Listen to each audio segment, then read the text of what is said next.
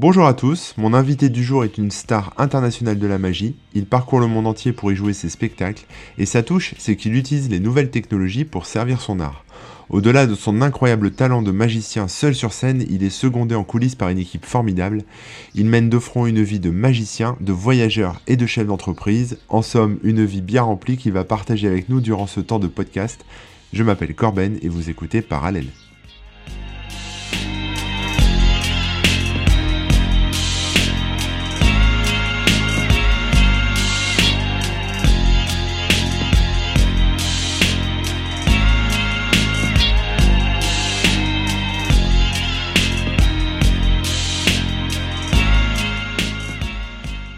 Bonjour Moula.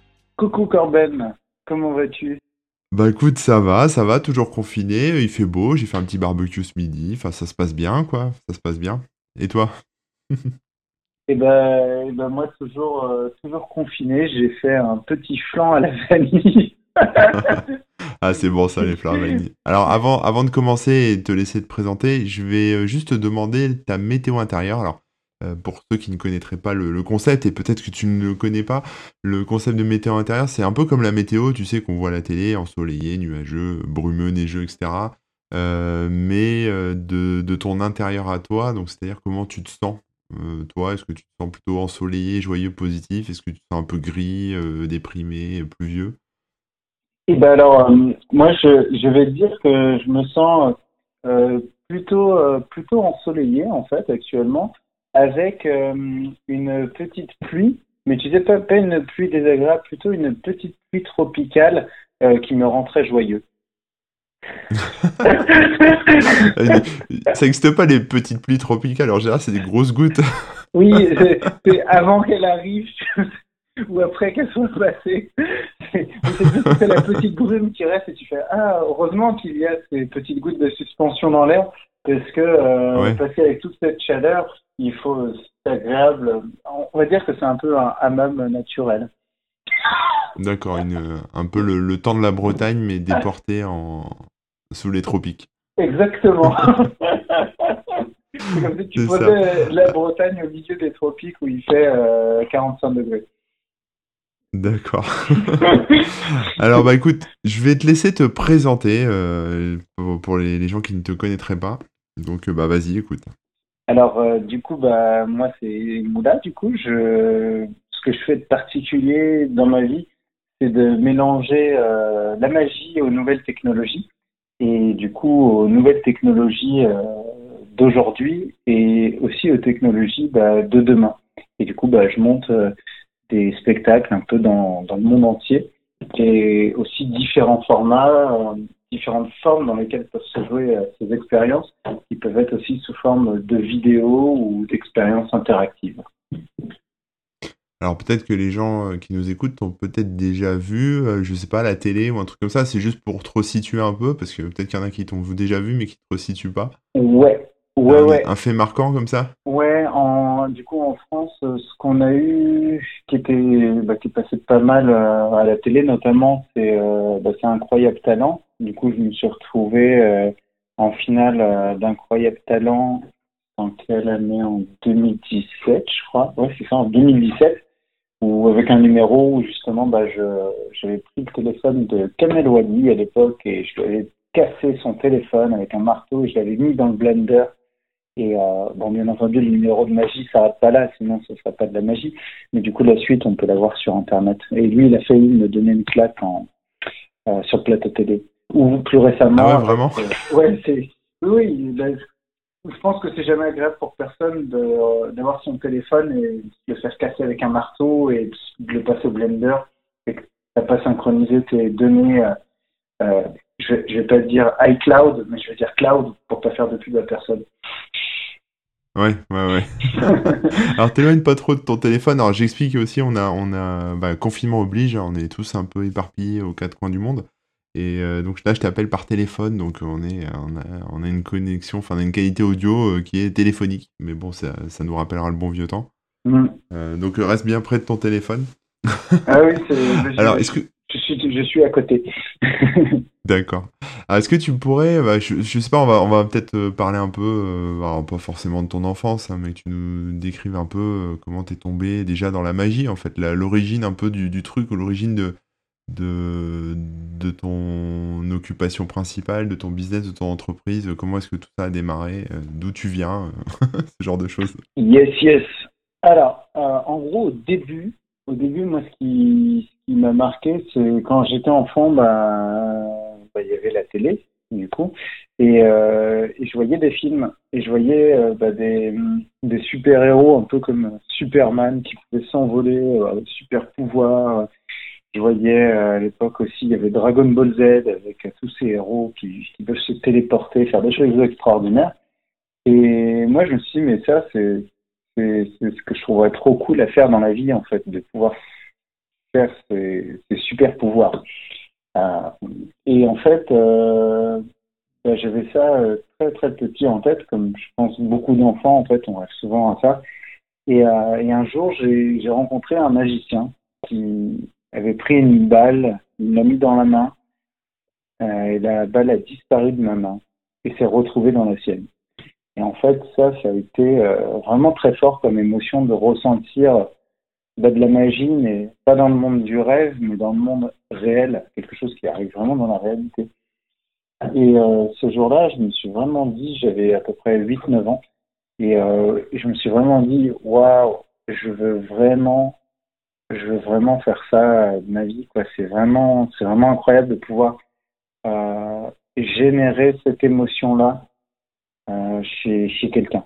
Au début, je me, au début, je pensais que je voulais avoir des super pouvoirs. En fait, euh, après, je me suis vite rendu compte que j'adorais euh, créer cette émotion. Et là, j'ai commencé à, à m'intéresser. Alors, j'ai commencé avec les boîtes à magie. Bon, ça marchait pas trop. Hein. Je pense qu'il y a peut-être des gens qui nous écoutent qui ont déjà essayé les boîtes à magie. C'est pas forcément évident au début de comprendre le tour. Et de réussir à le faire et que ça marche, en fait. Ça paraît assez miraculeux au départ, mais après, quand on le fait à ses parents, ils nous disent Ah, c'est bien, c'est super, merci, c'est vraiment bien ce que tu as fait, mais on, sent au fond que c'est pas forcément. Euh, tu n'as pas forcément fait l'effet du magicien qui avait fait disparaître le truc euh, dans ta main euh, quand tu étais petit. Les boîtes à magie, c'est les kits pour les enfants, là, avec la petite corde, la petite baguette. C'est ça, les petits gobelets. Ça, j'ai eu ça aussi, moi. Ouais, et tu en as fait? Euh, Ouais, un petit peu, mais en fait, moi, mon père est magicien. Enfin, il, il était ah. magicien, euh, mais en amateur. Hein, et donc, en fait, moi, je me souviens de week-end où il décortiquait euh, des, des spectacles de magie qu'il enregistrait à la télé. Ah, et pour essayer de capter certains trucs. Et puis, on, des fois, on allait acheter des, des trucs dans des, espèces de grands magasins avec que des trucs de magie ou de farce et attrape. Ah, génial des magasins spécialisés là-dedans. Donc euh, moi je connais un peu, mais justement moi je, je, connaissais, enfin je connaissais l'envers du décor, donc j'ai jamais eu ce, ce, truc un peu comme toi de tu sais de d'émotion, de magie en fait, parce que je, hmm. je, savais comment ça marchait en fait derrière. Mmh. Ouais, toi t'étais plus fasciné, fasciné par euh, comment euh, techniquement créer quelque chose de magique plus par la technique en fait. C'est ça, ouais. Mais j'aimais bien le côté aussi un peu poétique, tu sais, de avec la mmh. musique, la mise en scène, l'enchaînement des tours, le côté un peu émotion, mais euh, bah, le côté spectacle, en fait, tout simplement. Mais tu peux retrouver en d'autres mmh. types de spectacles, mais tu vois, je trouve ça sympa aussi. Mmh, ouais, je vois tout à fait. Ouais, c'est, moi, je trouve qu'en tout cas, c'est un art qui, qui, est hyper intéressant parce qu'il est, il est entre la science, la psychologie, la poésie, le visuel. Euh, et tu peux le nourrir avec euh, du jeu qui vient plutôt du côté du théâtre, du clown, toutes ces choses-là. Et, je trouve qu'en fait, c'est vraiment, c'est vraiment un art très intéressant par la diversité de choses dans lesquelles tu peux creuser pour en, pour en faire quelque chose qui génère vraiment de l'émotion forte chez les gens surtout dans le monde dans lequel on vit aujourd'hui avec euh, les réseaux sociaux euh, et l'accès à l'information qui est de plus en plus développé, je trouve que c'est vraiment, euh, c'est vraiment la frontière de pas mal de, pas mal de, comment je dirais, de, de, de pas mal de, Euh, j'ai le mot qui vient juste de disparaître là. Euh... T'es un magicien, tu fais disparaître les mots aussi. vais faire On va pas s'en sortir. du coup, je, je vais dire, euh, ça, ça, peut aussi intéresser des gens qui s'intéressent à la science, autant des gens qui vont s'intéresser à l'art et la culture, et ça peut aussi intéresser des gens qui aiment euh, résoudre des énigmes, et ça peut aussi intéresser des gens qui aiment la poésie. Je trouve que c'est ça qui est intéressant avec la magie, c'est que tu peux jouer devant un enfant qui a 4 ans, euh, un adulte, euh, euh, je sais pas, qui, qui est ingénieur informatique, euh, quelqu'un qui est plus dans dans le rêve, dans sa vie, dans l'écriture. Tu peux aller dans un pays ou un autre, et c'est quelque chose qui est assez universel en fait. C'est ça le mot que je cherchais. C'est un art universel. Voilà. D'accord. Du coup, tu peux Moi, je pense qu'il y a des pays où... Il y a peut-être encore des pays où euh, on te qualifierait de sorcier et où tu serais euh, mis sur le bûcher, peut-être. Aussi. Moi, j'espère pas quand même. Bah, j'ai joué dans des pays où les gens bah, pensent que c'est de la sorcellerie, en fait. ah ouais, ouais. Et tu flippes, en fait. Tu, tu... ah ouais, non, je te jure, tu, tu, tu flippes vraiment, quoi. C'est il y, a des moments, les gens, il y, a, des moments, j'ai dû désenchanter les gens. Euh, quand je dis désenchanter, c'est tu vas faire un tour de magie, et là, les gens vont avoir une réaction qui est vraiment démesurée, mais c'est fait qu'ils ont peur, alors que tu as juste fait disparaître une pièce. Euh, ce qui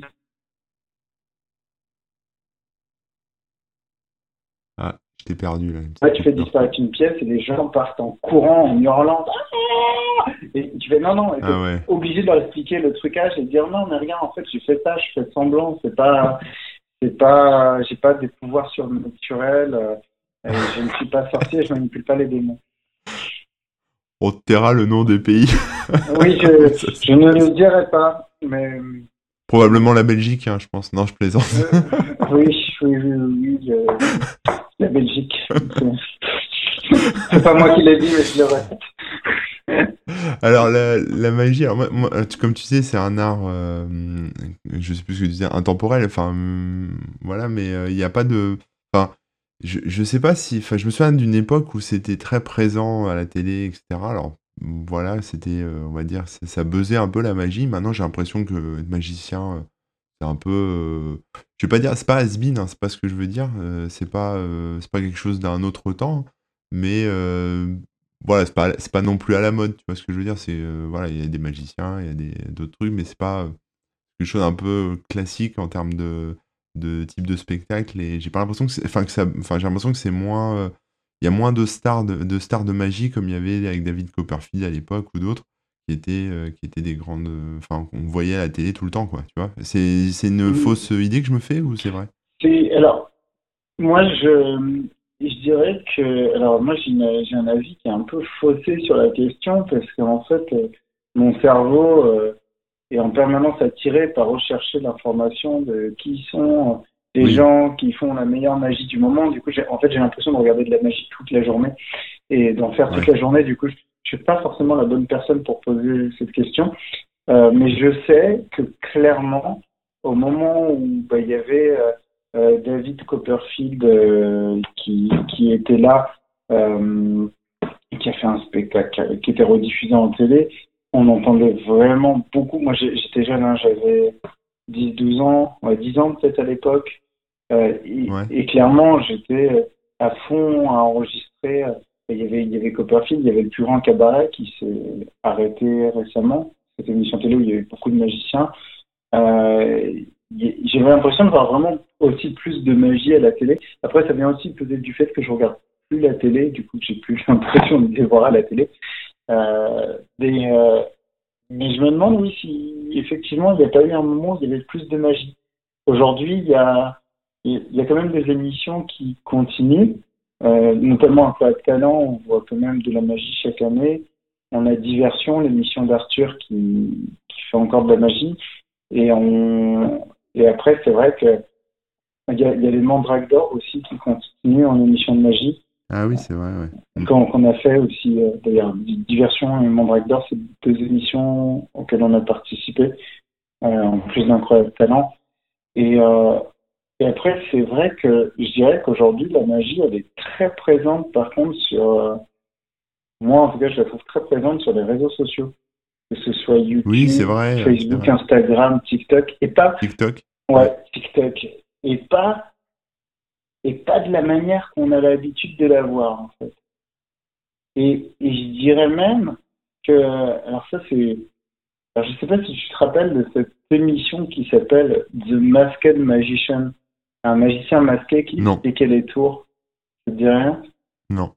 Enfin, je me ouais, mais lui il était très critiqué, c'est-à-dire que les, magiciens euh, étaient très énervés contre lui. C'est ça, il était très très critiqué. C'était euh, toi, c'est ça que tu vas nous dire?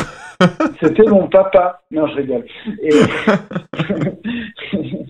euh, et, en fait, ben, mine de rien, tu vois, il était très critiqué, mais c'était encore en plus une émission qui avait à l'époque qui parlait beaucoup de magie.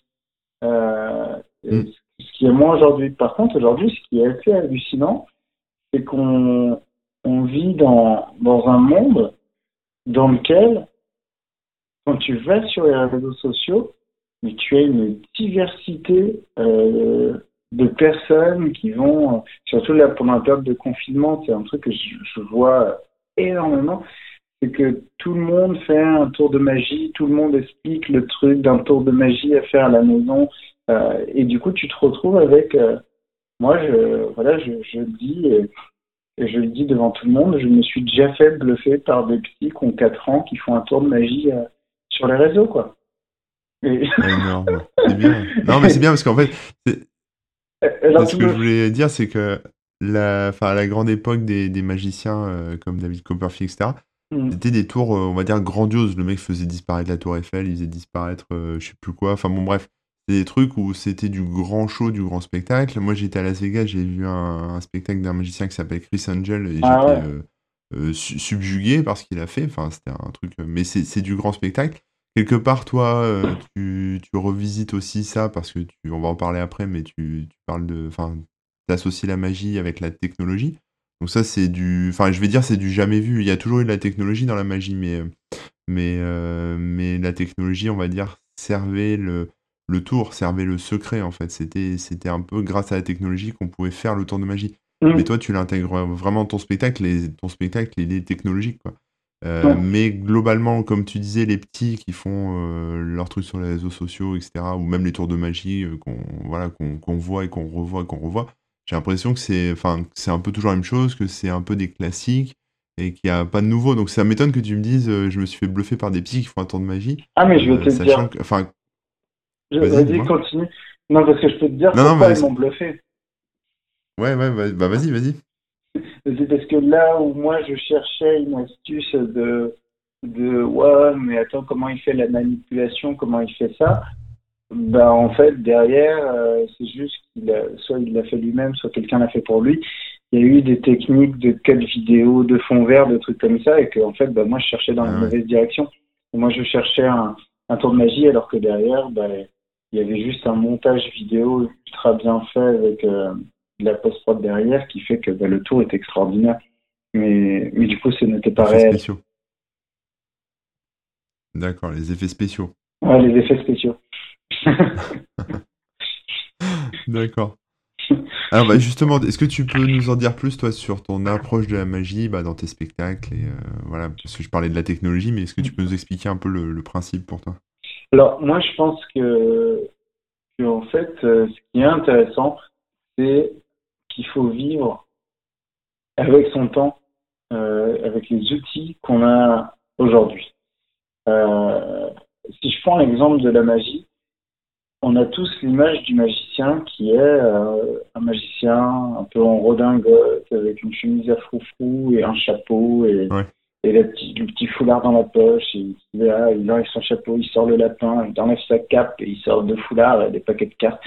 Ben, en fait, euh, cette image-là, elle est aussi due au fait que bah, les magiciens comme Robert Houdin qui ont, qui, qui ont vraiment percé à leur époque et qui ont renouvelé la magie à leur époque, ils l'ont renouvelé parce que les gens s'habillaient avec des costumes, avec des chapeaux et une petite pochette dans la poche, euh, et que c'était un peu le dress code, quoi. C'était c'est comme ça qu'on s'habillait à l'époque, en fait. Et du coup, ils se sont dit, on va créer des outils en utilisant euh, ben, ce, que tout le monde a sur soi. Euh, comme David Copperfield, il a fait des tours avec des cravates, parce qu'il prenait quelqu'un qui avait une cravate, et du coup, il faisait voler la cravate de la personne. Et en fait, ça me semble totalement naturel aujourd'hui bah, de faire de la magie avec des iPads, avec des iPhones, avec des capteurs, euh, des caméras 3D, avec euh, des dispositifs de tracking qu'on a dans, dans les installs euh, digitales dans le monde entier. Et je trouve que c'est, en fait, c'est ça. Pour moi, ça me devient très clair que c'est ça les nouveaux outils de la magie, en fait. C'est, c'est les technologies d'aujourd'hui et de demain. Et ce que, quand je crée un numéro, ben, je me dis plutôt que d'avoir euh, une pièce euh, avec un foulard et une carte, bah, je vais plutôt me dire si je partais euh, d'un numéro qui va se faire avec un, streaming sur Twitch, un iPhone et, et, et, et, un chargeur de téléphone. Et je me dis, tiens, et avec ça, qu'est-ce qu'on peut faire? Voilà, Parce que c'est nos outils du quotidien. Ouais, il y a ça, mais tu es peut-être aussi un petit peu geek, non? Alors, si, je suis très intéressé par la technologie. Euh, je, je, je, regarde beaucoup de, de vidéos, euh, surtout pendant le confinement, ça m'a permis de faire une grosse mise à jour sur euh, où en est la technologie. J'ai un parcours d'ingénieur spécialisé dans réalité virtuelle. Et c'est vrai que j'ai une période très très geek dans le passé. Mais aujourd'hui, je suis devenu euh, moins geek qu'avant, en fait. Avant, j'étais vraiment en mode, je, pouvais rester euh, le week-end à coder sur un PC euh, pour essayer de détecter mes doigts face à, à la Wiimote à l'époque, euh, qui était une manette de jeu mmh. de Nintendo. Et, et je, passais, je passais des semaines à faire ça, à pouvoir bouger une carte avec mon doigt dans un écran Bon, là, je t'avoue que je suis plus euh, aussi geek que ça. ouais, mais c'est normal, t'as plus le temps et il faut garder l'entraînement et t'as d'autres choses, as d'autres choses à faire. Ouais, et, et surtout, bah, j'ai réussi à, à rencontrer bah, des gens qui sont vraiment formidables, bah, avec qui je bosse aujourd'hui dans ma boîte et, et clairement, ils sont, ils sont très très bons. Euh, ils sont beaucoup plus geeks que moi et, euh, et clairement, je préfère me dire, bon, ben, en fait, c'est bien que, que chacun ait, ait, sa spécialité et, et, quand je vois la vitesse à laquelle ils vont pour faire les choses, je me dis, bah, bah je crois qu'il y a des fois, il y a, il y a des choses où mieux renoncer pour se concentrer sur d'autres choses qu'il y a oui. que toi qui es capable de faire, en fait. Mais en fait, du coup, tu te concentres peut-être plus maintenant sur le spectacle en lui-même, la, mise en scène, l'enchaînement, le, le, fait de mettre tout ça en, enfin, de manière fluide, et peut-être même la création des tours, en fait. Ouais, c'est. Les idées. C'est ça, en fait, je vais. Il y a, pour moi, il y a une chose qui compte. Euh, c'est. Alors, il y a l'idée de base. Ça, c'est un truc qui est, très important de se dire tiens, je vais travailler sur ce thème-là. Et, quand je me mets aujourd'hui à, créer un numéro, euh, je vais, travailler sur, euh, d'abord le, thème, du numéro de base. Par exemple, si je prends le numéro du téléphone, euh, où justement prend le téléphone, on le casse, il passe dans un mixeur, le téléphone rentre dans l'écran, il se retrouve géant, et après, le mec euh, on fait un selfie avec toute la salle et, son téléphone disparaît, se retrouve dans un endroit totalement impossible dans la salle avec la photo du public. Euh, voilà, en gros, l'effet du numéro. Quand je me dis, euh, tiens, on va travailler sur ça, je me dis, bah, en fait, ce qui est intéressant aujourd'hui, c'est de voir que euh, on est tous hyper accros à nos téléphones. On est tout le temps avec un téléphone à la main, tout le temps avec une tablette. Euh, mais moi, là, je te parle. Euh, j'ai deux téléphones en face de moi, une tablette, euh, un PC et un gros écran derrière. J'ai de base 1, 2, 3, 4, 5 écrans quand je te parle au téléphone, c'est ridicule. Euh, après, je crois que j'aime beaucoup les écrans aussi. Mais, mais, là, c'est un peu trop. J'en ai trois aussi. Plus le portable ou. J'ai trois grands écrans, deux portables, euh, une Game Boy de 1991 et, ah bah, as une, autre, une, autre Game Boy aussi. Tu vois, t'en as sept quand tu me parles. Ouais, ouais, ouais. Et encore là, c'est juste ce que j'ai devant moi. Après, si je me retourne, c'est encore une autre histoire. bon, moi, ça, va. Si je me retourne, il y en a plus d'autres. Mais tu, toi, t'as trop d'écrans. Enfin, après. Ouais. mais ils sont pas tous allumés, ça va. Et, euh, et, et, du coup, ouais, mais tu sais, justement, moi aussi, les miens sont pas allumés. Mais ça me rassure qu'ils soient devant moi. Ah oui, ouais, c'est ça en fait, le, smartphone c'est le doudou, hein, c'est le doudou des adultes. Hein. On se moque des enfants qui ont leur totote, leur tétine, leur, doudou, leur, peluche là. Mais nous on est pareil avec nos smartphones, hein, on se sent pas bien quand on n'a pas nos téléphones. Ah ouais, euh, d'ailleurs, moi c'est un truc que j'aime beaucoup faire. Je sais pas si toi tu le fais ou si les gens qui nous écoutent le font, c'est genre, euh, tu, tu te dis, attention, c'est pas facile, hein tu te dis, genre, vendredi soir, euh, ok, j'éteins mon téléphone et je le rallume lundi. Ouais, mais moi je le fais souvent ça, mais euh, j'ai écrit un livre là-dessus sur l'addiction au téléphone portable, donc j'ai testé tout ça. J'ai des fois, ah. j'ai même vécu un mois sans téléphone. Ah ouais. Pour les vacances. C'est violent, non? Mais c'est dur, ouais. Il faut s'organiser, c'est pas facile. Euh, as une, je pense que les cinq, enfin la première semaine, euh, j'ai souffert, ouais, parce que t'as de l'addiction hein, aux gestes, t'as, as plein d'addictions. J'en, parle régulièrement de ça, donc je vais pas m'étendre, mais euh, voilà, enfin, il y a quand même un, geste aussi qui s'associe comme un peu avec la cigarette. Et, euh, et, forcément, mais après, par contre, une fois que t'as as rompu le truc, ça va quoi. Ouais. j'ai remplacé le téléphone par un autre doudou qui était un bouquin de poche en fait que je me trimballais partout quoi. Ah euh, mais, mais j'avais un manque, t'as le réflexe en fait de le sortir. Donc du coup, plutôt que de rien sortir, bah, je sortais mon, mon livre. Tu vois bah ouais, c'est... Mais moi, je trouve que justement, quand tu fais ça, c'est tellement agréable. Justement, le fait de plus voir d'informations, plus voir de notifications. Mm. Tu vas voir et juste d'être là bah, au présent et de se dire, bon, bah, il n'y a aucune euh, perturbation extérieure de ce que je suis en train de vivre là qui va me déranger. Et euh, moi, c'est un truc que j'aime beaucoup faire. Bon, après, j'ai souvent bah, des clients avec qui je travaille qui, qui me disent qu'ils ont essayé de m'appeler tout le week-end, mais euh, surtout dans certains pays, le week-end qu'on a ici n'est pas le même week-end qu'ils ont chez eux. Du coup, ils disent qu'ils m'ont appelé ah toute la journée d'hier. Et, euh, Désolé, j'ai fait disparaître mon téléphone dans un tour de magie qui a mal tourné. Le temps que j'en rachète. c'est ça, et en plus, ça fait super mal d'être euh, le, le magicien euh, qui mélange la technologie à la magie, et le gars, il a même pas son téléphone. Ça, ça, le fait pas, quoi.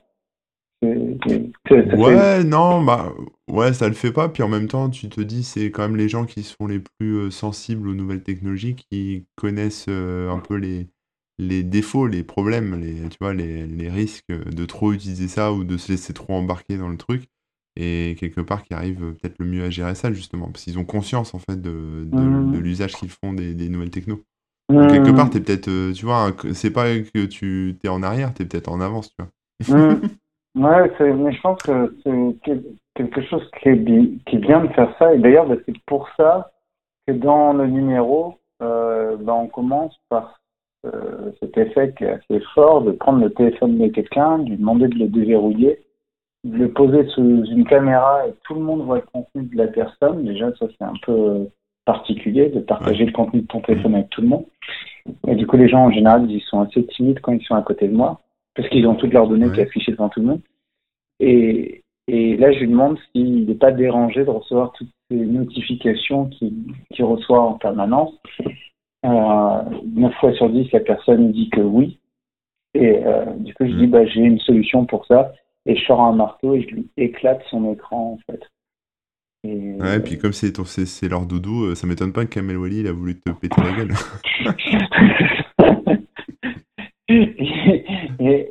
T'avais cassé son doudou quand même. ouais, c'est, ouais, c'est un peu violent. Et, et surtout, euh, là pour le coup, c'est ça qui est intéressant, c'est qu'en fonction des lieux on va jouer, on a eu le profil de la, par exemple, de la fille qui a 16 ans, qui vient de recevoir son tout dernier iPhone pour Noël. Ah ouais. Et Ouais, c'est sa tu lui vie, fais ça, c'est vraiment. Et là, elle est invitée au spectacle de Noël, qui était peut-être son deuxième cadeau de Noël. Et là, elle se fait éclater son téléphone. Et, et les réactions peuvent être très violentes. Ah ouais. Ouais, tu fais mal. Ou, ou à l'inverse, on a eu aussi le gars qui euh, euh, tous les derniers téléphones euh, les plus chers du marché. En fait, tu lui en casses un, ça lui fait rien du tout parce qu'il en a quatre autres dans la poche qui t'a juste donné un téléphone qui utilise un tout petit peu. Bon, Ouais. du coup, c'est pas toujours la même réaction en fonction des gens. Mais, euh, D'accord, ouais. mais en tout cas, ce, ce- ce numéro est vraiment créé comme ça à la base en se disant et si euh, bah, le truc avec lequel tu joues, euh, tu travailles toute la journée, bah, on le casse, et bah, qu'est-ce que ça fait comme réaction? Parce que je pense que c'est aussi la place de, de la magie et de l'art en général, c'est que c'est un peu là pour perturber la réalité. Et tu peux pas faire ça dans la réalité. euh, autrefois peut-être que Houdini et ses successeurs dans ces époques-là euh, coupaient les femmes des gens, des hommes qui venaient euh, au spectacle et comme les hommes tenaient à leurs femmes, ils avaient un peu les boules de voir leurs femmes coupées en trois. Euh, Mm. maintenant, c'est le téléphone que tu casses. c'est peut-être une évolution. Peut-être que si tu couperais très leur bonne femme, ils seraient moins, société. ils, seraient- feraient peut-être une tronche moins, moins triste si tu coupais leur femme, en fait. Le truc, tu sais, Mais c'est- c'est- c'est par vrai, rapport à leur téléphone. C'est exactement ça. Si tu vois, si tu prends aujourd'hui, dis bonjour madame, vous êtes venue avec votre mari, rentrez dans la boîte, je vous découpe en trois. Je pense que la moitié des gens dans la salle vont se dire Oh, c'est ringard, ce tour de magie, c'est vu et revu. Alors que si tu casses le téléphone du mec, ils vont faire Oh non, il a pas fait ça Ouais, parce que c'est crédible, on se dit, il va pas tuer une personne, donc on n'y croit pas trop, même. euh, Mais par contre, péter un téléphone, c'est carrément possible. Ouais, c'est ça. Ouais, c'est à moins de. Moins de. Alors, J'allais faire une blague que je Juste- ne vais pas faire. Mais. Euh... d'accord, on va s'arrêter là. Alors justement, derrière, enfin, on- souvent on voit les magiciens comme des gens un peu solitaires euh, qui font leur tour et après qui rentrent, chez- enfin, qui rentrent chez eux entre guillemets, mais voilà, qui, qui sont seuls sur scène parce que c'est quasiment que des gens seuls sur scène. Mais derrière, tu as toute une équipe, t'en parlais un peu, qui bosse avec toi. Mm. Vous êtes nombreux euh, chez euh, la Moula Corporation? Ouais, alors ça s'appelle euh, Augmented Magic. Ah oui. et, euh, et, et du coup, euh, on est, si tu veux, dans le cœur de l'équipe, on n'est pas nombreux. Parce qu'on a justement besoin d'être flexible Ouais, et de pouvoir s'adapter, penser très vite aux nouveaux concepts, à comment euh, on va déployer ce spectacle euh, pour euh, dans deux mois euh, en trouvant euh, bah, quelle techno on va utiliser, euh, comment on va le faire, euh, combien ça coûte, avec qui on travaille, avec qui on s'associe. Du coup, c'est beaucoup plus flexible pour nous d'être un tout petit groupe. Par contre, euh, derrière ça, euh, derrière cette petite boîte, on a un très gros réseau de gens avec qui on travaille régulièrement depuis plusieurs années et qu'on, qu'on- je, je veux dire qu'on entretient, oui, qu'on on est toujours à l'affût de, que tu de mobilises nouveaux euh, profils besoin. en fait. quoi. C'est ça. Tu vois, par, par exemple, euh, là clairement, on, travaille sur des sur des nouveaux concepts qui vont nécessiter euh, certaines compétences dans des domaines qu'on n'a pas forcément aujourd'hui sur sur tout ce qui va être comment créer des, des spectacles des spectacles connectés, comment on intègre des gens Mhm. dans dans le spectacle mais qui peuvent pas être sur place. Ben, clairement, ça va nous demander de l'expertise d'autres personnes euh, dont c'est le métier et qui ont l'habitude de faire ça, mais du coup, bah, qui vont devoir un peu euh, adapter le métier euh, à ce qu'on crée, à nos contraintes, et comment nous, bah, nos contraintes, on va devoir les adapter aux contraintes de leur savoir-faire pour créer des formes nouvelles, en fait. Alors justement, c'était une de mes questions parce que là, tu parles de nouveaux métiers, donc de compétences, etc. Mais euh, quand tu imagines un tour de magie, est-ce que tu pars des technologies que tu as à disposition et des compétences que tu as à disposition euh, et tu te dis qu'est-ce que je pourrais faire comme tour de magie avec ça? Ou est-ce que tu as une idée complètement barrée d'un tour de magie et tu dis qu'est-ce que je vais pouvoir euh, trouver comme techno et comme compétences pour, pour réaliser ce que j'ai envie de réaliser? Comment ça marche? Est-ce que c'est est -ce c'est soit l'un soit l'autre ou est-ce que c'est un peu ce, un mi-chemin entre les deux? Alors, en fait, les... c'est très marrant comme question parce que c'est un peu notre quotidien. Euh, je dis notre quotidien, c'est avec mon équipe, c'est vraiment les deux possibilités qu'on a. C'est soit on se dit, euh, ok, on veut créer ça, et du coup on imagine, euh, imagine le numéro, et après on, se demande comment on le fait. Et du coup, bah, après on imagine, euh, ok, bah, il va nous falloir euh, un serveur, des antennes, euh, équiper tout un réseau dans la salle, il va nous falloir, je sais pas, un écran LED circulaire autour des gens, et on va, on va imaginer le numéro dans cet ordre-là. Soit on va avoir des, des gens qui, où on va découvrir une techno. Tu vois, typiquement, on peut avoir un client euh, qui nous dit euh, Moi, je vais sortir cette caméra et je la lance dans deux ans. Euh, ma caméra est capable de faire ça, ça, ça, ou mon ordinateur, ma tablette, euh, mon, mon robot est capable de, de faire. Ça peut mettre d'autres domaines, tu vois, qui sont pas de qui sont pas forcément de l'électronique ou de la technologie. On des demandes un peu dans toutes les, ma voiture, voilà, des marques globalement qui nous disent on, on, veut faire quelque chose avec ça. Et là, on va plutôt analyser le produit, se dire ok, le besoin de la personne qu'on a en face, c'est de montrer euh, telle et telle et telle feature. Comment on peut utiliser ce qu'il a de son côté pour en hmm. D'accord. Ouais, ouais. D'accord, c'est intéressant. Ça, en fait, accès à des technos ou en tout cas des specs, des mmh. technos qui vont sortir bientôt et t'imagines des tours autour de ça. C'est ça. En fait, j'ai, euh, j'ai par exemple, tu vois, c'est m'arrivé d'avoir des clients qui m'envoient, euh, ils me disent, on va intégrer telle caméra dans tous les PC qu'on va sortir dans deux ans. Est-ce qu'on peut vous présenter nos ingénieurs euh, en Israël qui vous envoient euh, juste une, une, carte, une carte avec la caméra soudée dessus que vous pouvez brancher sur un port USB pour voir les features de la caméra. Nous, on est sous NDA, on n'en parle pas du tout euh, de tout ce qu'on fait. Hmm. Et on développe en fait un numéro avec une caméra qui va sortir deux ans après. Mais la version qu'on nous envoie, c'est genre vraiment. Des fois, on voit le truc, on ouvre le colis par la poste, on est vraiment en mode waouh, c'est vraiment. on part vraiment, on part vraiment loin, quoi. Tu sais, quand tu Ouais, ouais. Mais t'es dans le futur, en fait. C'est ça qui est bien aussi. Ouais, bosser avec des technos du futur. T'es en train de bosser pour un truc grand, grand public et là, tu reçois une carte avec euh, des composants électroniques qui ressemblent à ce que tu faisais quand tu étais en sixième. Non, non c'est pas vrai. C'est beaucoup plus, c'est beaucoup plus complexe que, que, le petit truc qui allume de la lumière ou la petite horloge que tu fais en, Forcément, ouais. quand t'as 15-16 ans. Non, 12 ans. Ah, je sais pas. Euh, quand t'es jeune. Peu importe. Mais, euh, mais en tout cas, c'est assez marrant de partir. Même ça nous est arrivé de partir de, de bout de code logiciel. Tu vois, de, un mec qui nous dit, bah, moi, j'arrive à avoir euh, toutes ces datas euh, qui génèrent ces tableaux et ce que j'ai besoin de montrer visuellement, c'est ça, ça, ça et ça. Et du coup, on revient à faire de la data visualisation de données. Euh, et, après, tu dis, OK, mais ça, on va en faire un spectacle compréhensible par tous. Et du coup, tu tu t'arraches pas mal les cheveux à réussir à faire un truc euh, que tout le monde peut comprendre.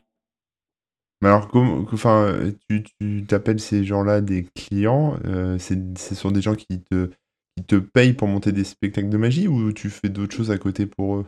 Alors, en fait, si tu veux, tu as, tu, tu as aujourd'hui deux, deux manières de fonctionner dans ce qu'on fait.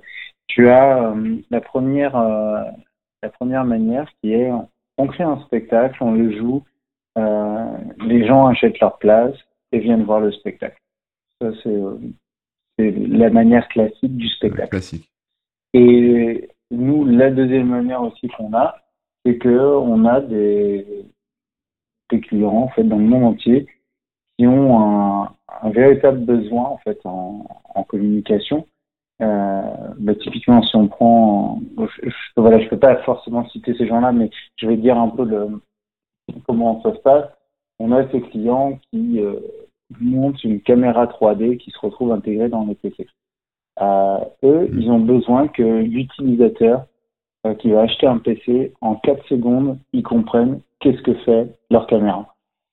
Sauf que à la base, bah, qu'est-ce que fait leur caméra? Elle affiche euh, une, euh, une map euh, XYZ de, de nuages de points de l'utilisateur qui est en face et elle reconnaît trois mouvements. C'est pas très sexy sur le papier, quoi. Et hmm. quand on ton PC, si on t'affiche ça, bah, bah, c'est pas, c'est pas foufou, quoi. Vous c'est pas ça qui va te faire acheter le PC, quoi. C'est ça, c'est pas ça qui va te faire acheter le PC. Du coup, on a, on a pensé à une installation euh, qui, en fait, génère euh, quand le mec ouvre le PC, bah, tu as, tout un nuage de points qui commence à s'animer euh, en, temps réel. Et en fait, euh, bah, on incite l'utilisateur à faire quelques mouvements, il peut se prendre en photo et ça génère une image qui est belle, qu'il peut garder, qu'il peut partager sur les réseaux sociaux. Et, euh, en fait, on essaye de tendre vers l'émotion qu'on a quand on ressent de la magie à travers un logiciel en fait se lance en quelques secondes. Et, euh, et en fait, bah, cette installation qu'on avait au début euh, mis à la Gaieté Lyrique à Paris, bah, s'est retrouvée installée dans le monde entier et après s'est retrouvée être intégrée dans tous les PC euh, de cette marque qui sont sortis sur sur l'année suivante en fait. Et parce que l'objectif était rempli, il y avait, il y avait vraiment, euh, l'émotion nécessaire pour que la personne se dise waouh c'est vraiment cool cette caméra ce que ça me permet de faire. Ok c'est cool. Et, euh, c'est un peu ce qu'on a aujourd'hui bah, quand, quand Apple a lancé son premier iPhone euh, il y avait beaucoup de gens qui disaient à quoi ça sert c'est quoi ce délire c'est pas un téléphone. Et en fait bah, ils ont juste révolutionné le marché et maintenant bah, pour nous, un téléphone, c'est un truc tactile euh, sur lequel tu peux tout faire dessiner, euh, prendre des photos, des vidéos, les envoyer et un peu d'appli. Et si c'est pas ça, bah, c'est pas un téléphone. Alors que la base, un téléphone, euh, c'est un truc pour faire une série de numéros et avoir une voix qui est un ami à toi ou quelqu'un que tu connais qui te répond. Ouais, c'est vrai. Et, et, du coup, voilà, c'est un peu ça le travail qu'on a avec, avec ce réseau de clients avec qui on travaille, mais ça peut aussi être sous forme de spectacle. C'est-à-dire que euh, quelqu'un qui a besoin de lancer un produit, il va nous dire, euh, par exemple, je veux euh, révéler telle, telle voiture à toute la presse ou à travers une vidéo YouTube ou à, travers hmm. n'importe quel média. bah, en fait, il a l'option d'avoir quelqu'un qui va dire ma voiture a telle et telle fonction, elle, elle fait ça, ça, ça, et elle coûte tel prix. Euh, voilà, ça c'est l'option un peu de base, euh, qui, est, qui est souvent nécessaire pour la presse. mais tu as aussi du coup l'option que, que nous on développe qui est de créer un spectacle dans lequel bah, on va révéler la voiture et en même temps dans le spectacle tout le monde aura compris de quoi, quelles sont les, les innovations de la voiture. Mais ça reste un bah spectacle cool où, en fait, ce qui se passe, c'est que tu as la voiture qui apparaît, en fait. Et, et, ça, et ça c'est fort parce que du coup, ça, ça permet aux gens de communiquer d'une manière, euh, d'une manière différente en créant l'émotion de la magie. Ouais, c'est ce que j'allais dire. En plus, les, les mecs vont. Enfin, toi, tu vas créer de l'émotion et quelque part, les gens vont avoir une émotion pour cette voiture, mais au travers de ton spectacle. Et donc, euh, bah, ils vont l'aimer en fait cette voiture. tu vois ce que je veux dire? Plutôt qu'une voiture lambda, voilà, ils vont l'aimer parce qu'ils ont passé un bon moment, euh, parce que ça crée une émotion. C'est exactement ça. C'est exactement ça. Et, c'est vrai que je trouve qu'aussi dans le, dans le monde dans lequel on vit, euh, dans, dans ce côté où la technologie est de plus en plus présente, euh, je sais que dans les, nous, dans les événements qu'on organise, on se retrouve souvent avec euh, bah, des écrans tout autour des gens. Du coup, on rentre dans des, dans des espaces euh, totalement délirants où tout est recouvert d'images. Et en fait, c'est euh, pour nous, si tu veux, c'est des gros jouets de se dire waouh, on a une pièce dans laquelle on peut numériquement créer tout un décor fabuleux dans, le, dans lequel on emmène les gens. Et, Et ça, c'est, je trouve que c'est, c'est vraiment foufou, quoi, de, de pouvoir, de pouvoir jouer de ça, en fait, de ces espaces immersifs. Euh, euh, voilà, bon, je me mm. suis un peu extasié sur. non, non, mais c'est bien, non, mais en gros d'exploiter l'installation un peu, un peu technique de la salle ou les écrans, etc., pour pouvoir l'utiliser, l'intégrer dans ton spectacle. Mm. Ouais, non, mais c'est intéressant. Alors, du coup, euh, en, en off, tout à l'heure, on parlait un peu de, de ton côté aussi euh, chef d'entreprise. Mmh. Euh, tu aurais des trucs à nous dire là-dessus sur, bah, je sais pas comment ça se passe pour gérer des équipes, pour gérer le quotidien? J'ai l'impression que c'est toi qui décroches le téléphone, t'as pas d'assistant ou d'assistante qui te qui t'aide? Ouais, alors en fait j'ai, si tu veux, c'est une question assez, c'est c'est drôle d'ailleurs parce que en fait, j'ai essayé, j'ai essayé d'avoir des, différentes personnes qui allaient, tu vois, typiquement quand quelqu'un veut un spectacle, quand quelqu'un veut euh, faire une production avec toi, voilà, typiquement organiser des événements, des choses comme ça. J'ai essayé d'avoir des gens qui, euh, qui, décrochent et qui, bah, qui s'occupent de la, de la demande. Et, euh, mm. Et en fait, bah, ça, marchait mal. Ça marchait mal et alors je sais pas si, c'est un problème qui vient de moi, mais en tout cas j'ai l'impression que les, ce qui se passe, c'est que les gens ont envie d'avoir, euh, c'est important pour les gens d'avoir assez vite euh, la personne qui est la, qui a toutes les cartes sur la création du projet, en fait. Euh, qui, qui, a toutes les cartes pour créer euh, le projet, au moins au début. Après, Parce qu'ils veulent savoir jusqu'où ils peuvent aller, ce qu'ils peuvent faire, et avoir la réponse tout de suite, en fait. Pas juste euh, exposer leur demande et attendre une semaine que... C'est ça, parce qu'on est, on n'est pas sur un modèle où on se dit, oui, vous pouvez avoir tel ou tel ou tel numéro, et voilà, c'est fini. On est sur un, c'est un modèle où en fait, bah, on peut créer des choses qui normalement ne sont pas possibles. Euh, et du coup, bah, bah, c'est intéressant de pouvoir parler à la personne et, et typiquement, bah, quand quelqu'un nous appelle et nous dit euh, est-ce qu'on peut euh, faire euh, apparaître des personnes d'un écran, bah oui, on peut faire apparaître les personnes de l'écran. C'est quelque chose qu'on mm. fait depuis, depuis, quasiment dix ans et pour nous, c'est comme pour moi, c'est plus simple de faire apparaître les personnes euh, de l'écran que de passer la tondeuse euh, dans le jardin qui est devant moi, quoi. Vraiment, j'ai essayé la dernière fois, je me suis pris des rondes dans les doigts de pied et je me suis ouvert les pieds. ah, mais faut pas, faut pas passer la tondeuse pieds nus. ouais, bah ça, je savais pas, tu vois.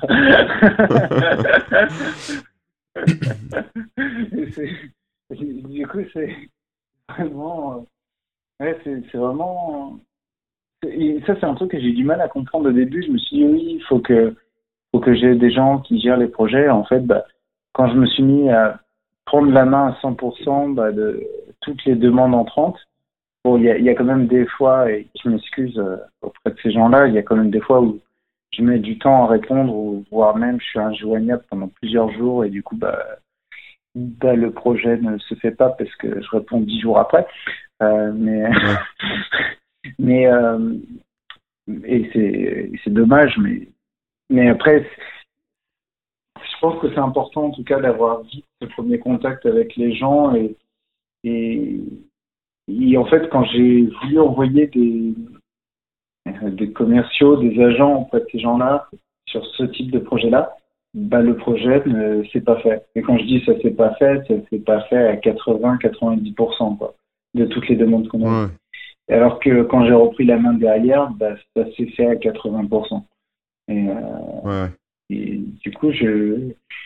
Et voilà, après, je pense qu'on a un peu tous euh, ce genre de soucis dans la vie, on n'arrive pas à, à, forcément tout déléguer. Et ça, c'est un. Mais ça doit être euh, Ouais, alors oui, il y a des gens qui n'arrivent pas à déléguer. Il y en a d'autres qui, comme toi, qui apparemment ne peuvent pas tout déléguer pour des raisons, on va dire, de, clientèle, en fait, mmh. euh, de besoin de clientèle. Mais après, bah oui, parce qu'en plus, tu incarnes ta société, tu es, le monsieur qui est sur scène. Donc, euh, mmh. les gens, euh, c'est le visage, forcément. Mhm. Mais, euh, mais justement, la question que je me pose, c'est. Enfin, ça doit être infernal pour toi, parce que tu dois être débordé. C'est d'un côté, tu dois concevoir les tours, etc., réfléchir au, au prochain truc. Euh, en même temps, répondre aux coups de fil aux clients, en même temps, gérer ton équipe, parce que j'imagine que tu dois les driver, euh, t'en occuper, etc. Ou alors peut-être qu'ils sont assez autonomes. Euh, Enfin, tu, tu pètes pas un câble à faire tout ça en même temps? C'est euh, souvent, bon, à part en période de confinement, du coup, c'est beaucoup plus calme, surtout pour le milieu du Ouais, spectacle. Ouais, ça doit être chaud en ce moment. ouais, c'est un peu. Non, on va dire bah, qu'il y a- il y a un peu aucun spectacle. Et- Ouais, c'est, je sais pas si, ouais, c'est, on peut pas vraiment en rire, quoi, malheureusement, mais Ouais, ouais, c'est- un peu, ouais, c'est pour ça que j'ai fait un c'est un rire peu comme hard. ça. Ouais. Ouais, ouais, c'est- Ouais, si tu connais la référence, ou si vous connaissez la référence, c'est le rire de Tommy Wiseau. Tu connais Tommy Wiseau Non, je connais pas. C'est un film qui s'appelle The Room, euh, qui est connu comme étant le film le plus nul de l'histoire du cinéma. D'accord. C'est vraiment à voir, hein, mais c'est vraiment très nul. hein. D'accord. Et le mec, à un moment donné, rigole, comme- rigole tout le film d'ailleurs, tout le film. Et voilà. Et il y, a- il y a eu un making D'accord. of sur ce film. Euh, c'est le petit aparté Tony Wiseau. Il y a eu un making of sur ce film où en fait, bah, ils ont repris des scènes qui sont vraiment passées en tournage et il y avait des scènes dramatiques euh, où justement il y, a, il y a un gars qui disait mais là tu peux pas rire parce qu'en fait on est en train de t'annoncer que machin va mourir ou que machin est malade ou que ta femme te quitte et il fait ah d'accord ok bon bah on retourne la scène et en fait il fait ah ok d'accord il rigole de la même manière. Il Ouais, c'est le pire acteur de l'histoire du cinéma. Et, mais euh, voilà il est connu pour avoir fait le pire film de l'histoire du cinéma D'accord. Ok. Ah oui, c'était même pas un rôle en fait, c'était vraiment le mec qui était nul, quoi. ah oui non c'est vraiment très nul c'est Ah, tellement nul que euh, je sais plus quel acteur connu euh, je, a, a récemment fait un film sur lui, de making of de ce film où il Ah réincarne bah c'est Jim, mec. c'est Jim Carrey, non. C'est pas Jim Carrey qui a fait ça? C'est pas Jim Carrey, mais c'est un mec de, de cette euh, aussi aussi connu que que, que, que Jim Bon, on Carrey. cherchera, on cherchera. Ouais.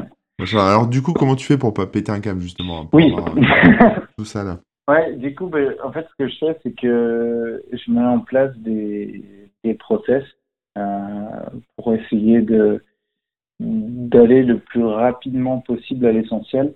Euh, typiquement, euh, on va dire que aujourd'hui, j'arrive à savoir en quelques minutes, euh, mais quand je dis vraiment quelques minutes, c'est en 5 à 10 minutes, je sais exactement euh, qu'est-ce que euh, la personne qui a envie de collaborer avec nous veut vraiment.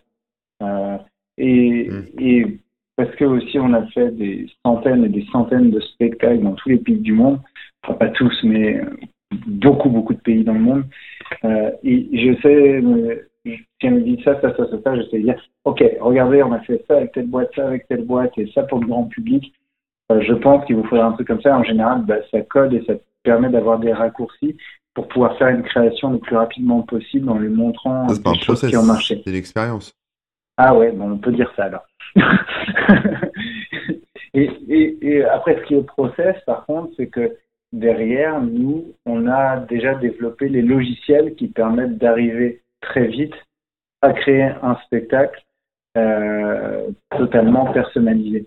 Parce que, euh, Ouais. parce que bah, on sait aujourd'hui jouer à Paris sur un écran de 5 mètres euh, la semaine prochaine euh, prendre l'avion et le lendemain arriver euh, à Dubaï et jouer sur un écran de 50 mètres un spectacle différent euh, en s'installant en 2-3 heures et en ayant des équipes qui tournent et parce que on a mis en place les process à ce niveau-là pour pouvoir euh, enchaîner très vite les choses et être sûr que ça va bien se passer à 100%. Euh, parce que bah, dans, je, je vais te le dire, hein, mais dans les premières années, on a eu, on a quand même eu des loupés en fait de, ça, on, a, on, a, eu des logiciels qui se sont, euh, je sais pas, il y a ah là là, si mon collaborateur de l'époque nous écoute, euh, ça va peut-être euh, pas le faire rigoler. Mais euh, ça nous est arrivé il y a 8 ans d'avoir un logiciel qui crache sur scène, quoi. Et du coup, ça, ouais. un énorme écran avec marqué nos signal. Et là, je peux te dire que quand ça t'arrive, eh ben, tu, tu passes tout le temps qu'il faut jour et nuit à faire en sorte de développer un soft pour lequel jamais ça arrive, quoi. Quitte à bah, doubler, tripler, quadribler les machines qui jouent le spectacle, mais tu te dis ça ne peut pas arriver, quoi. Parce que sinon, euh, sinon. Bah, euh, ouais. T'engages ta crédibilité, t'engages le spectacle, l'argent euh, des gens, etc. T'engages, enfin, c'est ah. super chaud. Ah, T'as une grosse pression en fait. Ah, c'est super chaud. C'est vraiment super chaud et, et on a eu des, ouais, on a, dans le passé, on a eu des moments super chauds où justement, bah, on était dans des flux tendus et il fallait développer un, un spectacle qui allait passer, par exemple, devant 56 millions de téléspectateurs, ça nous est arrivé, c'est un jeu. Euh, et en fait, le logiciel qui était derrière, bah, c'était les passages sur Arabs Got Talent, euh, qui sont du coup en, ligne sur YouTube. Ils ont, ils ont fait quelques millions de vues euh, et ils continuent un peu à tourner sur les réseaux. Et en fait, si tu veux, la demande de l'émission ça fait tellement vite et tout s'est enchaîné tellement vite que bah, les logiciels avec lesquels on jouait euh, étaient développés en vitesse en fait.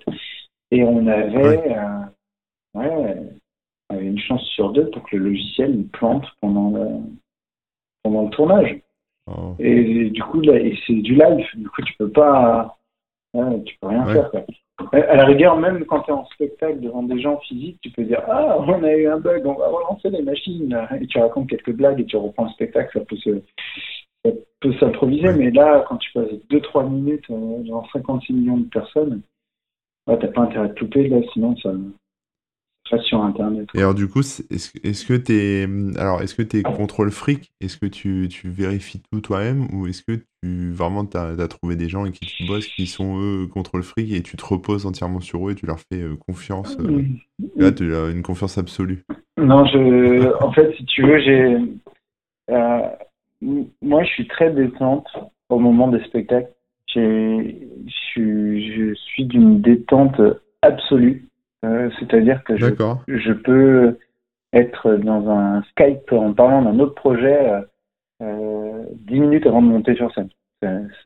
et après, je monte sur scène devant plusieurs milliers de personnes et, tout se passe super bien.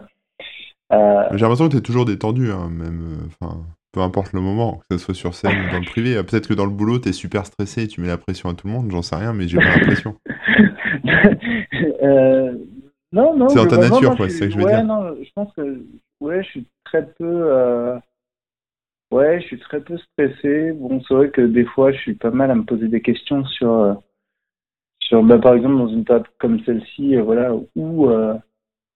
Où va-t-on dans le milieu du spectacle? Mm. Est-ce que, est-ce que les spectacles vont revenir un jour?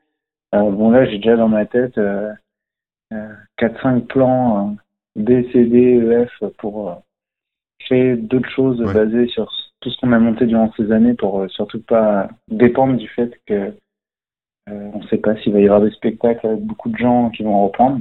Du coup, s'il n'y a pas ça, moi j'ai mm. plus de j'ai plus d'événements j'ai et concrètement bah, j'ai plus d'argent pour payer les gens avec qui je travaille et concrètement bah, j'ai plus de boîte mm. et concrètement bah, on repart de zéro quoi. Et euh, du coup, ça, ça, voilà, ça me fout un peu la pression. Mais après, c'est quand même un problème de mathématiques. Ça se résout avec différentes options. Euh, Après, pour répondre à ta question que tu posais avant, euh, je t'avoue que les gens avec qui je bosse sont très, très, très, très bons. Euh, et je ne sais même pas euh, comment eux, ils font euh, pour pour réussir à se lancer dans un spectacle en étant euh, zen, quoi. Parce que moi, si j'avais euh, le nombre d'ordinateurs qu'ils ont à gérer euh, au moment d'un spectacle, le nombre de choses à regarder, mais c'est vraiment complexe, quoi. ils sont, clairement, ils sont excellents, quoi. Et, je pense notamment ouais, à certains profils dans l'équipe qui, vont, qui vont se reconnaître. Mais des gens qui ont zéro stress, quoi. Que tu les vois, euh, ils peuvent se retrouver euh, dans des salles comme le Zénith de Paris euh, à gérer un truc hyper complexe avec des indicateurs dans tous les sens. Et ouais, c'est un peu comme des chirurgiens du spectacle, quoi, qui devraient regarder plein de plein d'infos ou des traders de, de, bourse qui sont là à avoir plein de trucs défilés, qui font OK, il faut faire ça, ça, ça et ça, et ils réfléchissent très vite. Hmm. Et, et, en vrai, bah, même dans, dans les spectacles d'une heure, ça nous est déjà arrivé, tu vois, par exemple, d'avoir un, un casque VR qui plante, mais total. Ouais. Mais le public ne le voit pas. Le, le, public ne le voit pas, ne le sait pas et ne le saura jamais parce que euh, moi je le sais, parce que du coup on en informe sur scène, on a ce problème. Du coup, bon, bah là je joue sur le, sur le côté impro avec les gens et personne ne sait que je suis en train d'improviser et, et, je fais genre que le spectacle déroule. Mais en fait, derrière, bah, j'ai des ingénieurs qui sont en train de résoudre un problème informatique plus ou moins complexe. Et, et ouais, ils ont intérêt à être détente pour faire ça parce que sinon, c'est sinon ça ressemble plus à rien, quoi. Et ouais, ils sont, ils sont très bons, quoi. Et leur travail me permet d'être d'improviser de manière relaxe. Ouais, mais c'est vachement bien. Puis c'est. Euh, c'est pas facile, mais en même temps, vous, vous bossez en équipe, quoi. Eux t'assurent euh, techniquement, et puis euh, toi, tu les assures sur scène quand il y a un plantage, tu meubles, tu, tu fais ce qu'il faut pour qu'eux aient le temps de bosser euh, tranquillement, et, enfin tranquillement en tout cas, de, que ça parte pas en couille instantanément et qu'ils aient un petit temps pour, pour corriger le problème, quoi. Ouais, c'est ça. Ouais, non, c'est bien. C'est ça. Mm. Après, je t'avoue que j'ai eu quand même des petits moments de stress. Hein. Tu sais, quand t'as ah bah personne devant toi et que t'as une info qui te dit continue à improviser, continue. ça, t'es là, bonjour à tous. Et tu sais que tu dois improviser pendant un temps totalement indéterminé, ouais, t'as un gros coup de pression. Mais après, c'est. Quand tu. Oui. Je t'écoute. Oui, quand, quand, tu vois, quand tu voyages euh, comme ça, j'imagine que vous trimballez mais des, des caisses, euh, enfin des, des, dizaines de caisses de matériel, non? Ou vous voyagez léger Enfin, comment ça se passe? Ouais, c'est. On va dire que j'ai un peu toutes les techniques pour passer n'importe quelle douane du monde aujourd'hui. Euh... Sérieux? Comme Carlos Ghosn alors? Bah, Après, c'est légal hein, ce que je fais. Hein, mais... oui, j'imagine. mais c'est vrai que oui, il y a, y a, souvent euh, un petit interrogatoire dans certains pays où on va, où ils nous demandent pourquoi on se balade avec euh, 9 PC euh, dans les valises, quoi. ouais. Et, euh, et, et, ouais, c'est, ouais, on a été des trucs plus ou moins complexes. Bon, je, suis quand même resté en garde à vue 48 euh, heures au Liban, ça c'était pas rigolo. Ah ouais? Ouais. À cause d'une caisse? Bah ouais, petit, petit, petit problème dans, on va dire, dans un contrat télé qui, où, en fait il y avait un manque de cohérence entre le contrat qu'on avait et le contrat qu'on aurait dû avoir et le matos qu'on avait euh, sur nous pour le spectacle. Et du coup, bah, bah ils nous ont, enfin, ils, nous ont demandé si on n'était pas, si on pas d'Israël euh, pour faire ah un reportage. Euh, et on disait, bah ah non, c'est juste qu'on est sur un plateau de télé, les gars. Et, du coup, ils ont vraiment flippé. Et, ils ont commencé à nous interroger dans tous les sens. Après, ça s'est bien fini. Je me suis retrouvé à, à, faire de la magie pendant ma garde à vue au militaire euh, qui était avec nous. Mais, mais euh, ouais. c'était une belle expérience. Quoi. Mais, ouais. euh, ouais, il y, a, ouais, y a des fois, ça peut être assez complexe. Mm. Mais je sais pas si c'était la question de base. Non, non, non, mais c'est oui, savoir un peu. Bah, en fait, euh, les, les gens qui nous écoutent le savent peut-être pas, mais en fait, euh, bon, en tout cas, avant le confinement, mmh. euh, moi, je me souviens, t'enchaînes les voyages, quoi. T'es es tout le temps. Enfin, des fois, tu rentres pas chez toi pendant des, je vais dire des semaines, mais peut-être des mois. Ça t'est peut-être déjà arrivé des mois, mais. Ah ouais, ouais. Mais, ah c'est déjà, c'est quelque chose qui, je pense, est peut-être un peu dur, mais bon, peut-être que toi, tu le vis bien. Dépend des gens, je pense. Mais après, le fait de, de monter comme ça des spectacles le lendemain dans un autre pays, d'enchaîner, puis en plus, tu as des galères de douane, il y a le matos à passer, etc. Mmh. t'as un régisseur, t'as un truc, enfin, t'as des gens qui gèrent ça pour toi aussi, pour les, pour les voyages Ouais, là, là aussi, j'ai toujours des gens qui sont vraiment très bons pour m'aider à faire tout ça. Mmh. Euh, mais c'est vrai que, si tu veux, ça m'arrive assez souvent de me retrouver dans quatre pays différents dans la même semaine.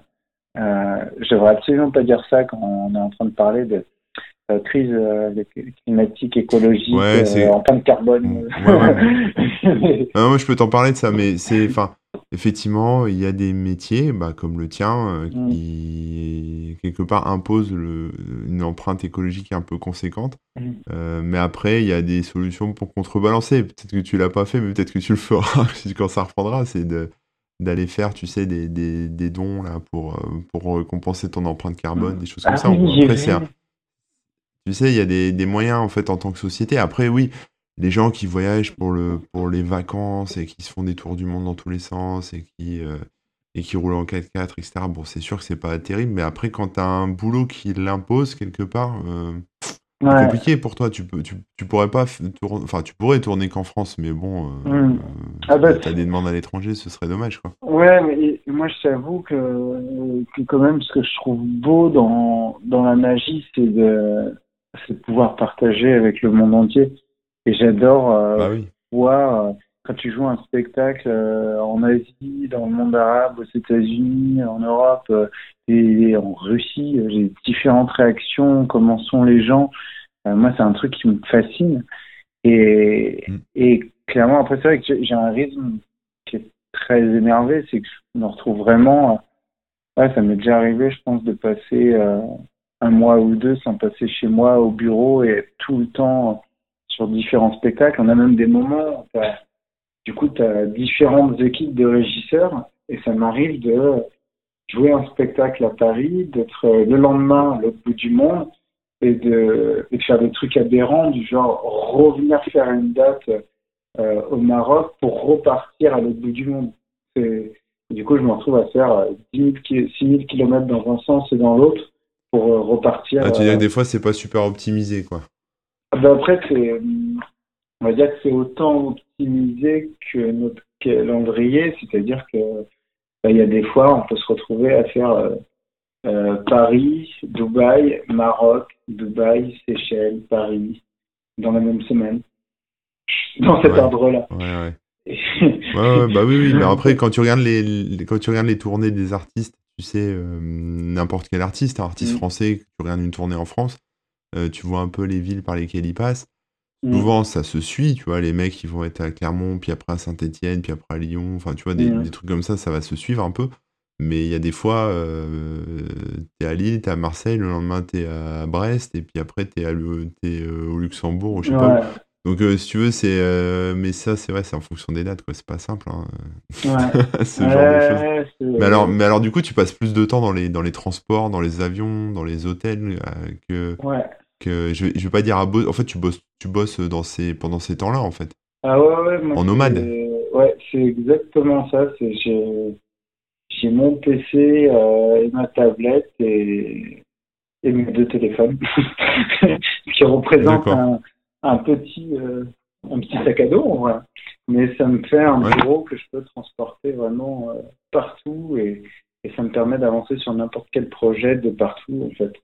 Et, et ça c'est vraiment, ouais, c'est vraiment pratique et, et je trouve aussi que quand même aujourd'hui avec euh, l'accès à Internet qu'on a où qu'on soit dans le monde, ça nous permet vraiment d'avancer avec le cloud vraiment dans, dans n'importe quel lieu, indépendamment d'avoir un bureau, en fait. Et c'est vraiment bien. Ouais, alors moi, je, je, alors, je sais pas, je, je connais pas ton, ton aura internationale. Je sais qu'en France, euh, bah, tu es connu parce que tu es passé un peu à la télé, mais, mais pas tant que ça finalement. Mmh. Enfin, en tout cas, on ne voit pas euh, à la télé toute la journée. Mmh. Euh, j'imagine que dans d'autres pays, par contre, tu es une, méga star. Ça va être le, côté un peu égo, mais parce que j'ai déjà été traîné sur ton Instagram. Euh, je vois les commentaires, je vois toutes les filles qui veulent t'épouser, euh, je, vois, je vois tous les messages, euh, voilà.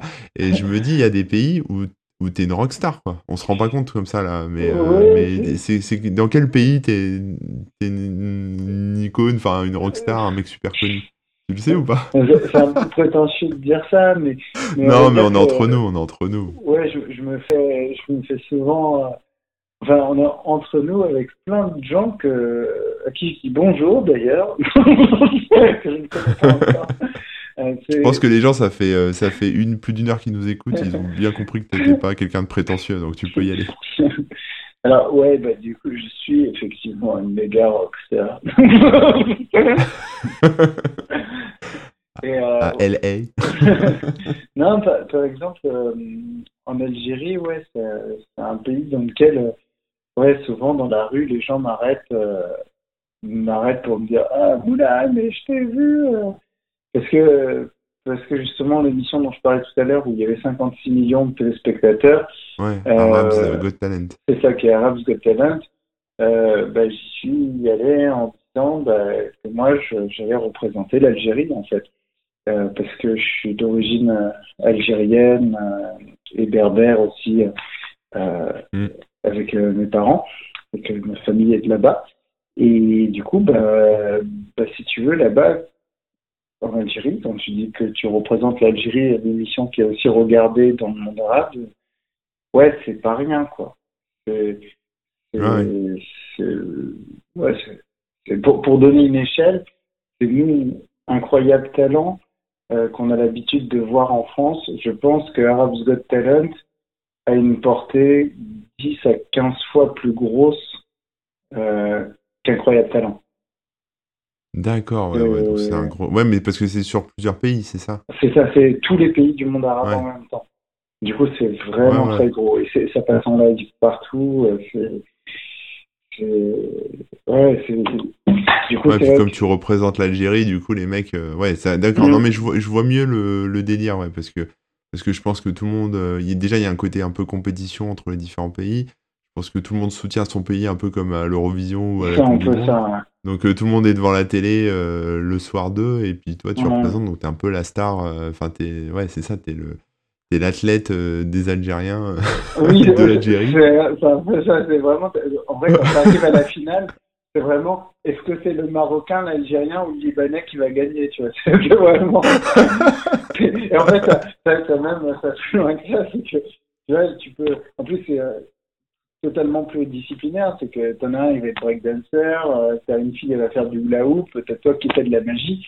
Le mec, si c'est algérien, même s'il aime pas la magie, il vote pour toi. Il ira pas voter pour le Marocain en face, quoi. Ouais, bah le oui, numéro ouais. du Marocain, il va dire non, non, non, attends. A un Algérien, moi je vote pour l'Algérien, faut pas déconner.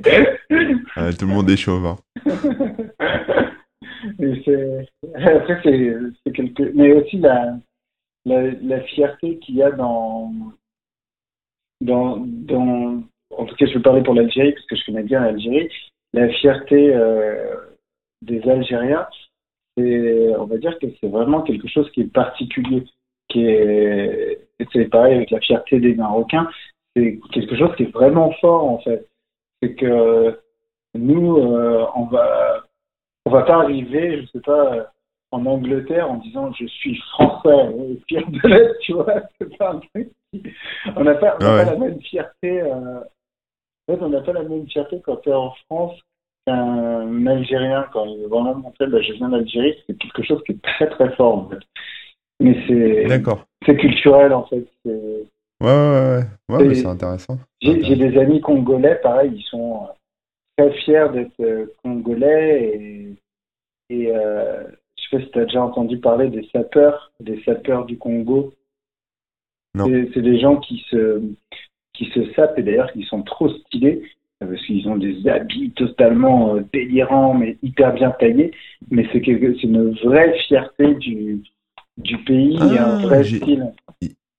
Il y a une vidéo qui a buzzé il y a pas longtemps avec ça. Ah oui, Et j'ai vu un mec, je- il, il parlait français, j'ai l'impression qu'il était en France, mais peut-être qu'il n'était pas en France, mais euh, je sais, je savais pas qu'il était, enfin, il est peut-être congolais, et en fait, il s'énervait parce que c'était très important pour lui le, le style, son costard, etc. Et il était très très énervé parce que bah, les gens qui y parlaient n'y connaissaient rien en mode, et en style, et tout ça. ça, et, et leur, enfin, il était, il était vénère, quoi. Mais je me, donc je me souviens de ça. Donc je vois bien, ouais, ok. Euh, c'est ouais, c'est- exactement ce délire-là. et Ça m'est ça m'est arrivé parce que j'aime beaucoup, tu sais, en spectacle, avoir des, des vêtements, genre, qui sont très euh, extrêmes, très bling-bling, avec des trucs euh, Oui, euh, bah oui, oui. qui brillent. Alors, ça, ça vient. Bon, déjà, j'aime- j'aime beaucoup le, le côté kitsch et l'extravagance. C'est un truc que j'aime beaucoup. Ouais. Euh, et c'est pour ça que j'adore aussi sur les spectacles mettre des images très colorées euh, et des, des univers euh, qui sont très très visuels. Euh, ça, c'est un truc que j'aime beaucoup. Euh, parce qu'au début, j'avais commencé à m'habiller toujours avec une chemise blanche et des écrans très épurés dans un truc très arty. Mais au final, euh, je trouve que c'est beaucoup plus marrant de, bah, de partir dans les gros délires. Euh, et, et en fait, euh, les sapeurs du Congo, bah, ils sont totalement dans, dans ce délire-là, en fait. Et dans le côté avoir plein de couleurs, euh, des gros cols énormes et tout. Et, des, et ça m'est déjà arrivé euh, de me retrouver avec euh, bah, des Congolais qui étaient au spectacle euh, quand je jouais en Afrique euh, et qui venaient me voir et qui me disaient Ouais, c'est bien ton style, mais vraiment, il y a un truc que t'as pas compris. Et tu vois, le mec, il vient me parler, mais il était, il était vraiment genre en t-shirt et en jean, tu vois. J'étais, j'étais en mode, Ouais. mais ouais, tu fais, ouais, tu vois, c'est la sapologie, c'est pas exactement ce que tu fais. Je fais, mais moi, je fais pas de la sapologie. Non, mais tu vois, parce que là, tu joues sur des codes de la sapologie, mais tu les respectes pas vraiment. Ah ça, oui. ça part loin, hein, tu sais, c'est, c'est, Ah, Il y a toute une culture aussi, là, ouais. Ouais, ouais, ouais. c'est- Ouais, tu mets pas, tu mets pas une paillette or avec un pantalon bleu. Enfin, je sais pas, mais il y a, ouais, il y a des règles, quoi. Faut pas faire n'importe quoi. Et... Ouais, c'est, du coup, après, j'ai, j'ai regardé, euh, j'ai travaillé avec des, des gens qui font des costumes pour les sapeurs à Paris. Euh, et j'ai créé Ouais. des costumes de spectacle avec eux. Et ouais, j'ai- j'essaie de rentrer un peu dans le truc pour essayer de comprendre, mais c'est vrai que c'est, c'est particulier. Mais du coup, ouais, j'ai des festes africaines que j'aime beaucoup. Euh, mais, euh, mais ouais, il y a des règles. Tu fais pas tout comme tu veux, quoi. D'accord, Ouais, c'est marrant, c'est marrant. Et alors, du coup, justement, je voulais te demander, euh, entre, alors, à part le boulot, les spectacles de magie, les voyages, tu fais d'autres choses dans la vie? Je veux dire, tu fais pas, tu fais du sport, euh, tu fais du poney, tu fais de la cuisine, tu fais, t'as, t'as, t'as d'autres passions ou t'as pas le temps? Moi, j'aime. Alors, il y a un truc qui ne change pas de, de tous les jours. C'est euh, en vrai, j'a- j'adore cuisiner. j'aime vraiment beaucoup ça. Et euh, je suis, je suis né dans un restaurant. Bon, ça veut pas dire que ma maman a couché dans le restaurant. Euh, ça, ça, ça, ça serait un peu bizarre, surtout pendant l'heure du repas. Bref, je m'arrête là. Euh, ça veut dire que, bah, que mon père euh, est restaurateur en fait et que du coup bah, je suis né vraiment dans l'ambiance euh, du restaurant avec euh, les différents services, euh, le père en cuisine avec les différents cuisiniers qui travaillent avec lui euh, et, euh, et en fait bah, j'ai baigné dans dans on fait un couscous, on va faire les gâteaux, on va faire des crèmes caramel, on va T'as faire baigné ça. dans l'huile? Ouais, ouais, l'huile d'olive. T'as baigné de crevettes? Ok. et, et, et du coup, bah, bah, je, je- tous les jours, euh, je cuisine. Et alors là, pendant le, pendant le confinement, mais je m'éclate parce que je, je, j'essaie de faire les plats les plus, les plus compliqués possibles. Par exemple, euh, bah, avant, Ah ouais. j'a- j'adorais cuisiner thaï, euh, j'adorais cuisiner oriental, euh, français aussi, enfin faire plein de choses. Et là, je me suis vraiment éclaté à, à me dire, bah, tiens, bah, je vais faire vraiment de la pâtisserie.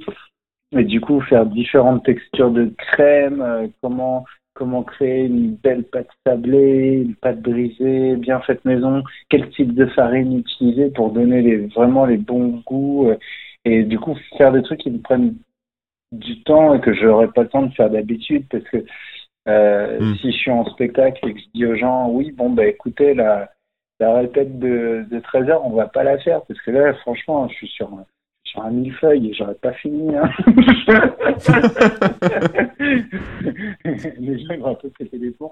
Du coup, là, ouais, je, je m'entraîne pas mal à faire des trucs comme ça et, et, Ouais, c'est bien. et aussi à essayer de faire des.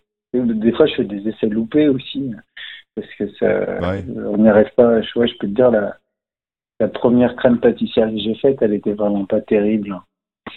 Mais tu l'as mangée quand même. ah oui, oui, elle était, elle était, elle était bonne, mais euh, bon, en vrai, euh, elle a une texture un peu chelou. Hein. ouais, bah oui, faut expérimenter, c'est bien. Ouais, c'est un, un, peu ça. Du coup, il y a ça, et après, je, euh, j'essaye quand même de, de, de, de, garder une hygiène de vie qui est, euh, qui est, qui est un, avec certaines rigueurs, euh, du type de faire au moins, euh, attention, ça va être impressionnant, je fais du sport tous les jours, mais 5 à 10 minutes, pas plus. ouais, c'est le workout qu'on voit. et tu fais des squats, tu fais des pompes, tu fais des trucs comme ça, c'est ça? C'est ça, ouais. Ouais, c'est principalement ça. Et par contre, j'essaye de le faire vraiment tous les jours. Et ouais, je, ben, ça me permet d'avoir des abdos sans trop d'efforts. Euh... Ouais, mais de toute façon, enfin, moi j'ai un. Enfin, à, à, partir d'un certain niveau, ça va peut-être paraître prétentieux ce que je veux dire, mais quand, es, quand tu travailles beaucoup, quand tu es tout le temps en voyage, quand tu dois faire beaucoup, beaucoup de choses, euh, tu pars un peu tellement dans l'espace en termes de, de dépenses d'énergie, de, de, surcharge de travail, etc., que tu obligé de garder la forme, en fait, obligé de, de t'aménager des moments comme ça, de, soit de sport, soit de méditation, soit de, de sommeil, euh, machin, mmh. d'habitude. Tu es obligé de garder pour euh, de fixer un peu dans le marbre pour justement tenir. En fait, sinon tu craques et tu pars.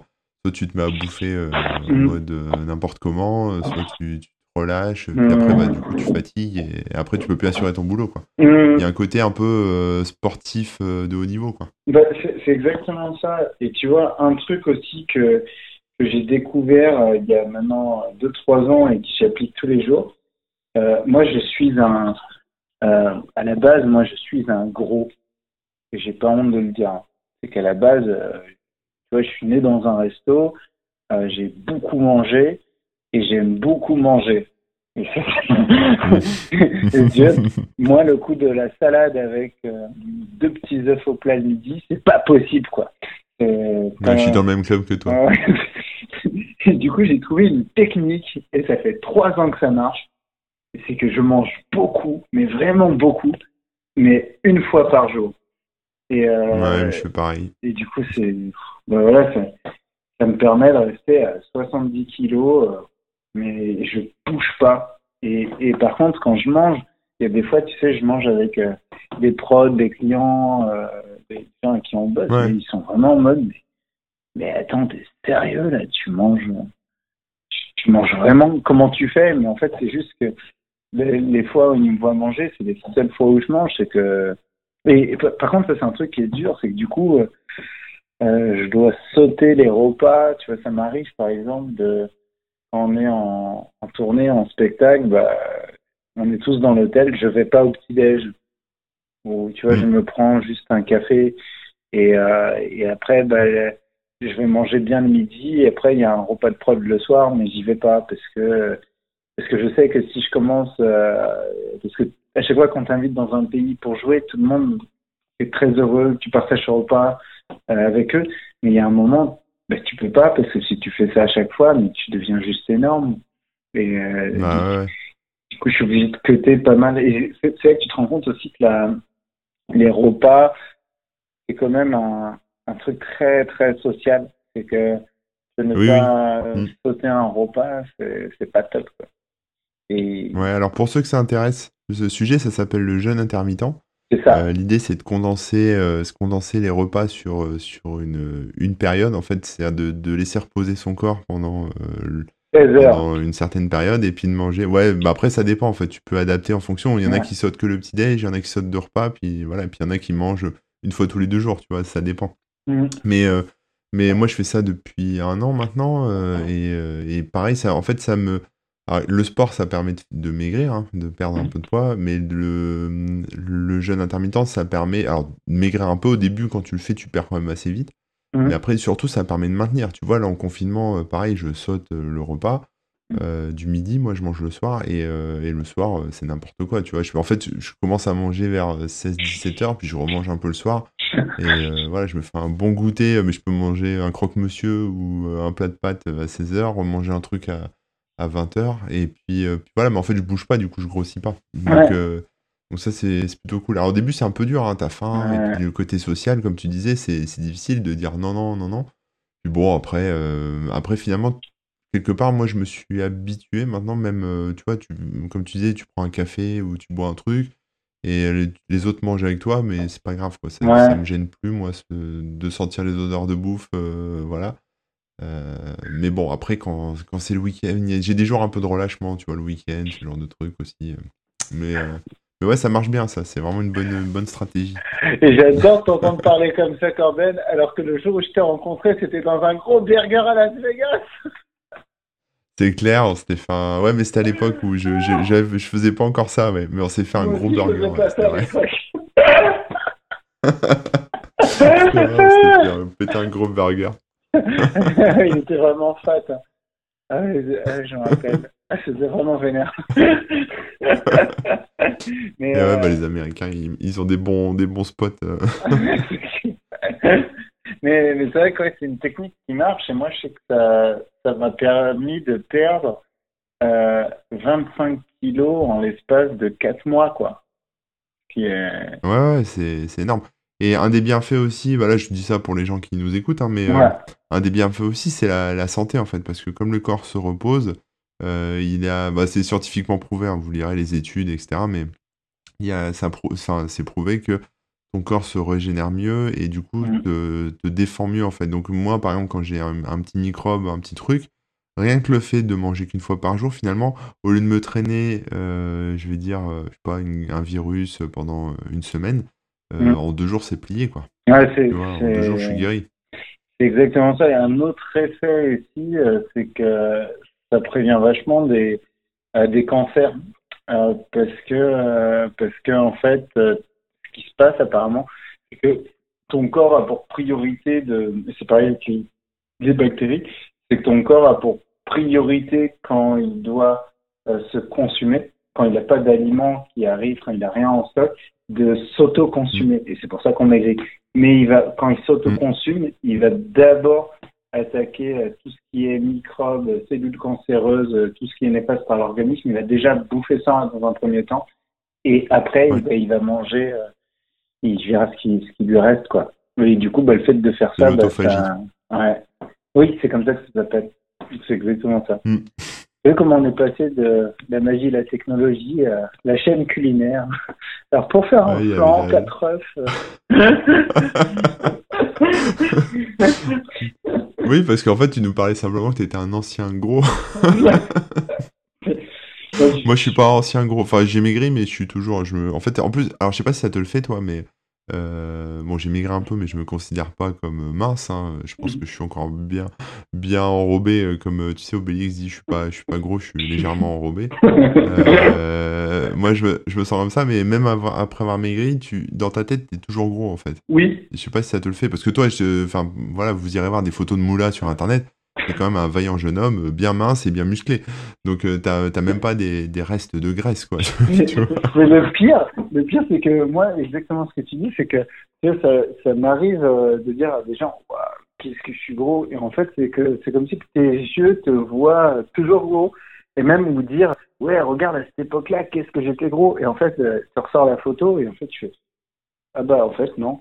Et en fait, c'est comme si ton regard, il est, ça, je crois que c'est un syndrome qui arrive avec plein de plein de euh, défaillances, pas défaillances psychologiques, mais la manière de se voir, on a de biais cognitif. Ouais, c'est ça. De quand tu te dis, je suis pas bon dans ça, je euh, oui, oui. Et bon, ça marche dans les deux sens. Si tu te dis, je suis très très bon dans ça, ah, bah, tu seras très très bon dans ça. Et, euh, ah oui, bah, ça c'est un mm, autre sujet qui me, qui me fascine, c'est tout des les trucs de développement personnel et de comment reprogrammer son cerveau pour arriver à des résultats en fait. C'est un truc qui... Et tu arrives à reprogrammer ton cerveau? Tu le reprogrammes pour faire quoi? Pour bah, avoir quoi? Déjà, alors, euh, plusieurs choses. Un exemple simple avec la magie, au final, c'est ce que je fais en, en permanence. C'est que il y a la technique. Tu vois, par exemple, si je prends une pièce que je dépose de ma main droite à ma main gauche, euh, la pièce disparaît.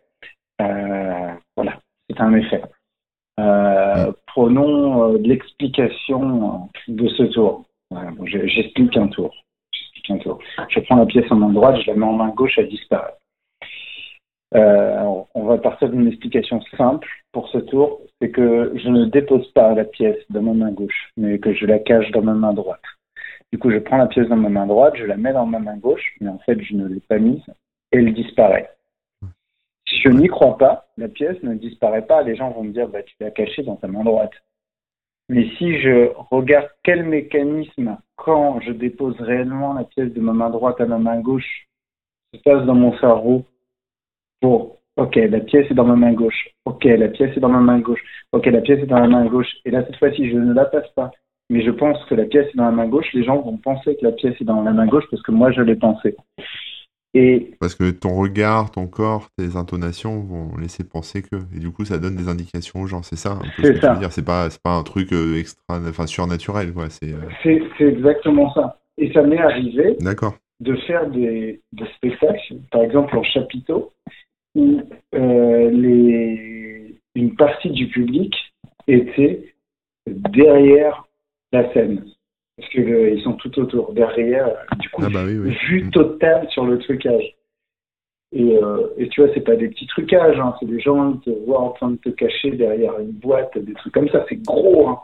Ouais. Et, et les gens sortent du spectacle en me disant Waouh, on a vraiment pas compris comment t'as fait. Et, et, en fait, je pense que tu vois, il y a, y a un moment, c'est quand tu es tellement persuadé d'un truc et ben les gens ne peuvent pas. J'ai un collègue aussi récemment, on avait fait un cabaret à Paris, et, il avait vraiment mais la vue sur. Il avait le nez. Le gars, c'était le, pianiste qui jouait, il était derrière moi, il voyait exactement comment se passait le numéro, le trucage du numéro. Il vient me voir, il me dit c'est trop bluffant, j'ai aucune idée de comment t'as fait. Il avait le nez dessus. Ah ouais. C'est un peu comme les meilleurs menteurs, ce sont ceux qui croient à leurs mensonges en fait. Ouais, c'est bah, exactement C'est un peu ça. Et bah, du coup, les meilleurs magiciens, c'est ceux qui croient à leur magie. Et d'ailleurs, un mec comme euh, Gary Kurtz, euh, je sais pas si tu vois qui c'est, Gary Kurtz, euh, c'est un, un gars qui, qui tordait les cuillères, qui avait des pouvoirs euh, psycho, télékinétique, il avait fait un gros buzz à la télé. Euh, mm. Il y a eu un, un, espèce de fight en France entre lui et Majax, euh, qui, Gérard Majax, qui disait non, c'est de la magie, ce n'est pas des pouvoirs surnaturels. Et lui disait si, si, je peux faire ça. Et, c'est qu'en fait, le mec, bah, son personnage était tellement crédible, tellement étrange qu'on y croyait. Et, ça, c'est un, truc que je trouve fort. De la même manière que les, les sorciers guérisseurs, ça, c'est un truc qui me fascine. Quand je vois en Afrique les gens qui guérissent euh, en faisant concrètement un tour de magie avec des trucages de magiciens, vont réussir à guérir une personne en lui, en lui disant voilà, j'ai réussi à te guérir. Si le verre euh, d'eau se vide, c'est que tu es guéri et la personne est guérie parce que le verre d'eau est vide. Ouais, puis en plus, il y a tout ce pouvoir d'autosuggestion qui fait que, un peu comme avec euh, l'homéopathie, euh, tu crois et du coup, tu, tu guéris, quoi. ouais. ouais c'est exactement ça. Et je pense que, euh, ben, en fait, c'est des techniques qu'on peut vraiment appliquer, appliquer partout. Et que, moi, tu vois, par exemple, ça m'arrive, voilà, il y a il y a des fois, je vais avoir un rendez-vous avec quelqu'un et bah, peut-être que c'est un jour où, euh, bah, je sais pas, tu es fatigué, tu pas forcément envie euh, d'aller à 6 heures matin à porte-maillot pour faire ce rendez-vous. J'espère que la personne avec qui j'ai fait ça la dernière fois ne nous écoute pas. et, en fait, bah, tu es là et en fait, tu as rendez-vous pour, euh, bah, pour parler d'un projet et, et juste, mais t'as pas envie, quoi. T'es fatigué, il est super tôt et, en fait, bah, te mettre dans l'état de ça va être trop cool, ça va être trop bien, d'arriver super souriant, euh, de, de te dire ok je sors euh, ma plus belle chemise et c'est la patate et j'écoute de la musique et tu te mets dans un super bon mood bah, bah au bout d'un moment bah t'es trop bien quoi et du coup bah quand tu vois la personne t'es trop bien Ouais, mais c'est pas facile à faire ça. Enfin, faut, Même- faut adopter cette démarche. Ouais, ouais, faut... mais, mais tu vois, ça peut être des trucs très simples. Euh, moi, un truc que j'ai beaucoup fait euh, à un moment où justement, bah, je commençais un peu à lancer Augmented Magic et bah, en vrai, quand tu lances une boîte, euh, je sais pas, peut-être qu'il y a des gens ils vont dire non, il n'y a pas cette phase-là. Moi, en tout cas, je l'ai eu. Je connais beaucoup de gens qui l'ont eu. C'est la phase où, bah, clairement, t'as pas de demande. Et là, et t'as vraiment l'impression euh, que Ouais. euh, que t'es en train de t'acharner dans le vent, quoi, et que personne ne veut te, que personne n'est là et que personne, et que t'es tout seul dans ton délire, et que du coup, il, tu commences à appeler des gens et, et on va dire c'est presque de la prospection, quoi. Ah ouais.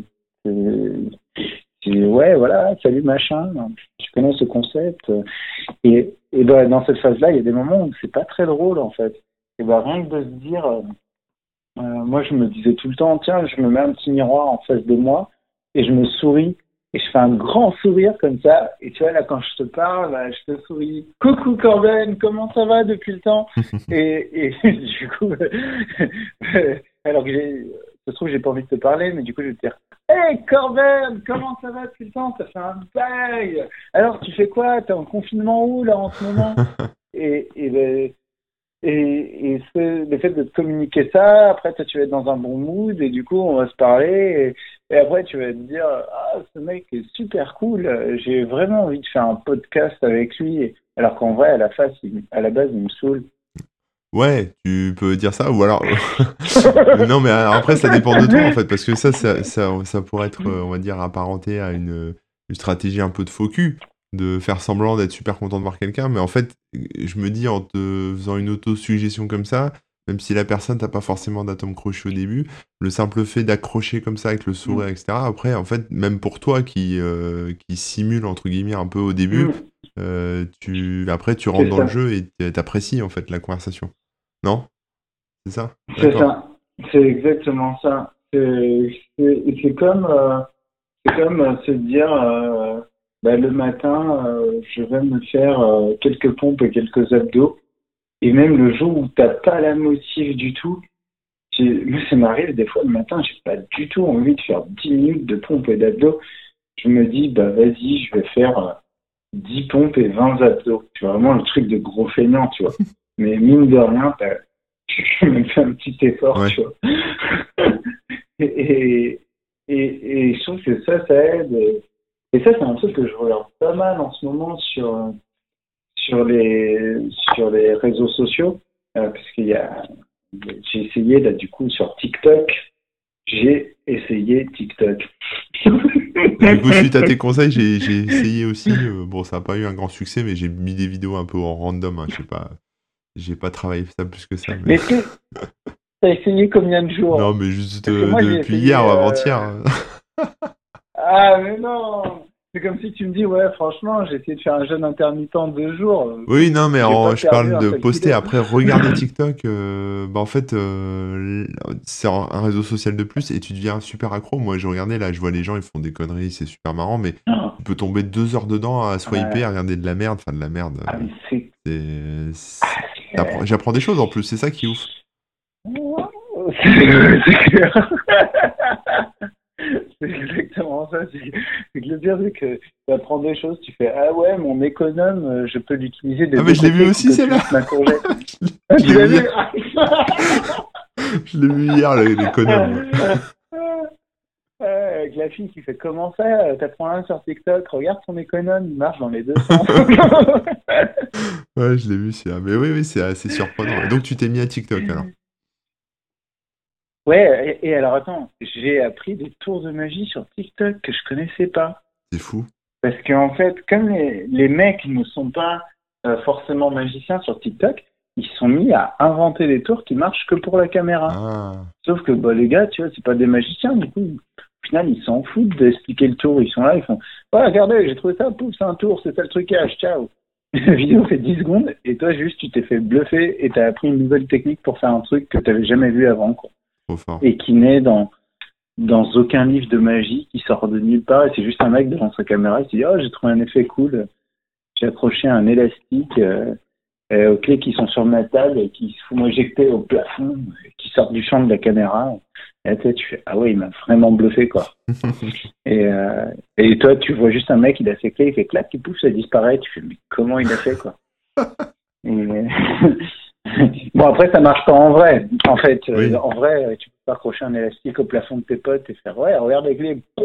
ça marche parce que la caméra filme à un nombre d'images secondes précis et que pendant que l'élastique s'en va, l'image, on la voit pas en fait. Ça va trop vite pour la caméra. C'est ça. Ça. Et les tours les plus fous que j'ai vus sur TikTok marchent pas du tout en vrai. C'est que des trucs qui marchent dans le carré de la caméra qui est en train de filmer devant toi. Et, euh, et du coup, oui, bah, j'ai essayé et, mine de rien, bah, c'est un peu la même stratégie que, le jeûne intermittent, que, le fait euh, de se forcer un peu à sourire, de faire un peu de sport tous les jours. C'est que bah, es là, tu postes une première vidéo, ça marche pas, deuxième vidéo, ça marche pas. Et après, tu répètes la même action tous les jours et tu dis, bon, bah tiens, je vais poster deux vidéos par jour euh, et je vais essayer de comprendre, ok, bon, faut que ça dure 7 secondes, faut que ce soit ça, faut que la fin nous laisse un peu sur notre fin pour donner envie de revoir la, vidéo et que l'algo euh, se dise, ah, c'est une bonne vidéo parce qu'elle a été revisionnée. Bon, il y a deux, trois tips à voir. Euh, et en fait, tu répètes ça tous les jours. Et en fait, bah, tu génères des courbes exponentielles de visionnage. Et du coup, j'arrive à, j'arrive à en cumuler des millions et des millions de visionnages des vidéos.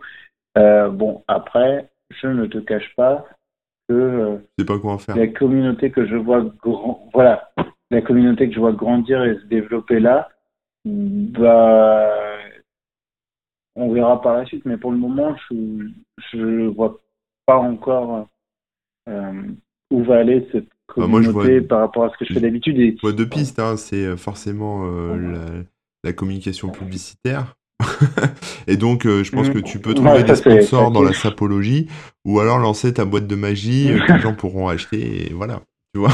ah, ça, ça c'est clair. Ouais, merci Combien Je te donne 20% hein, du coup, hein, c'est cool. Tu pourras me dire c'est dans le podcast. Mais c'est vrai. Et, et, et en plus, ce qui est rigolo, c'est que ce qui va plaire dans ce que je fais, que je vais mettre sur les autres réseaux, bah, c'est pas du tout ce qui plaît sur TikTok. En fait, sur TikTok, je suis obligé de faire des vidéos calibrées TikTok. Euh, bah, vous pourrez aller voir si vous voulez euh, sur le TikTok.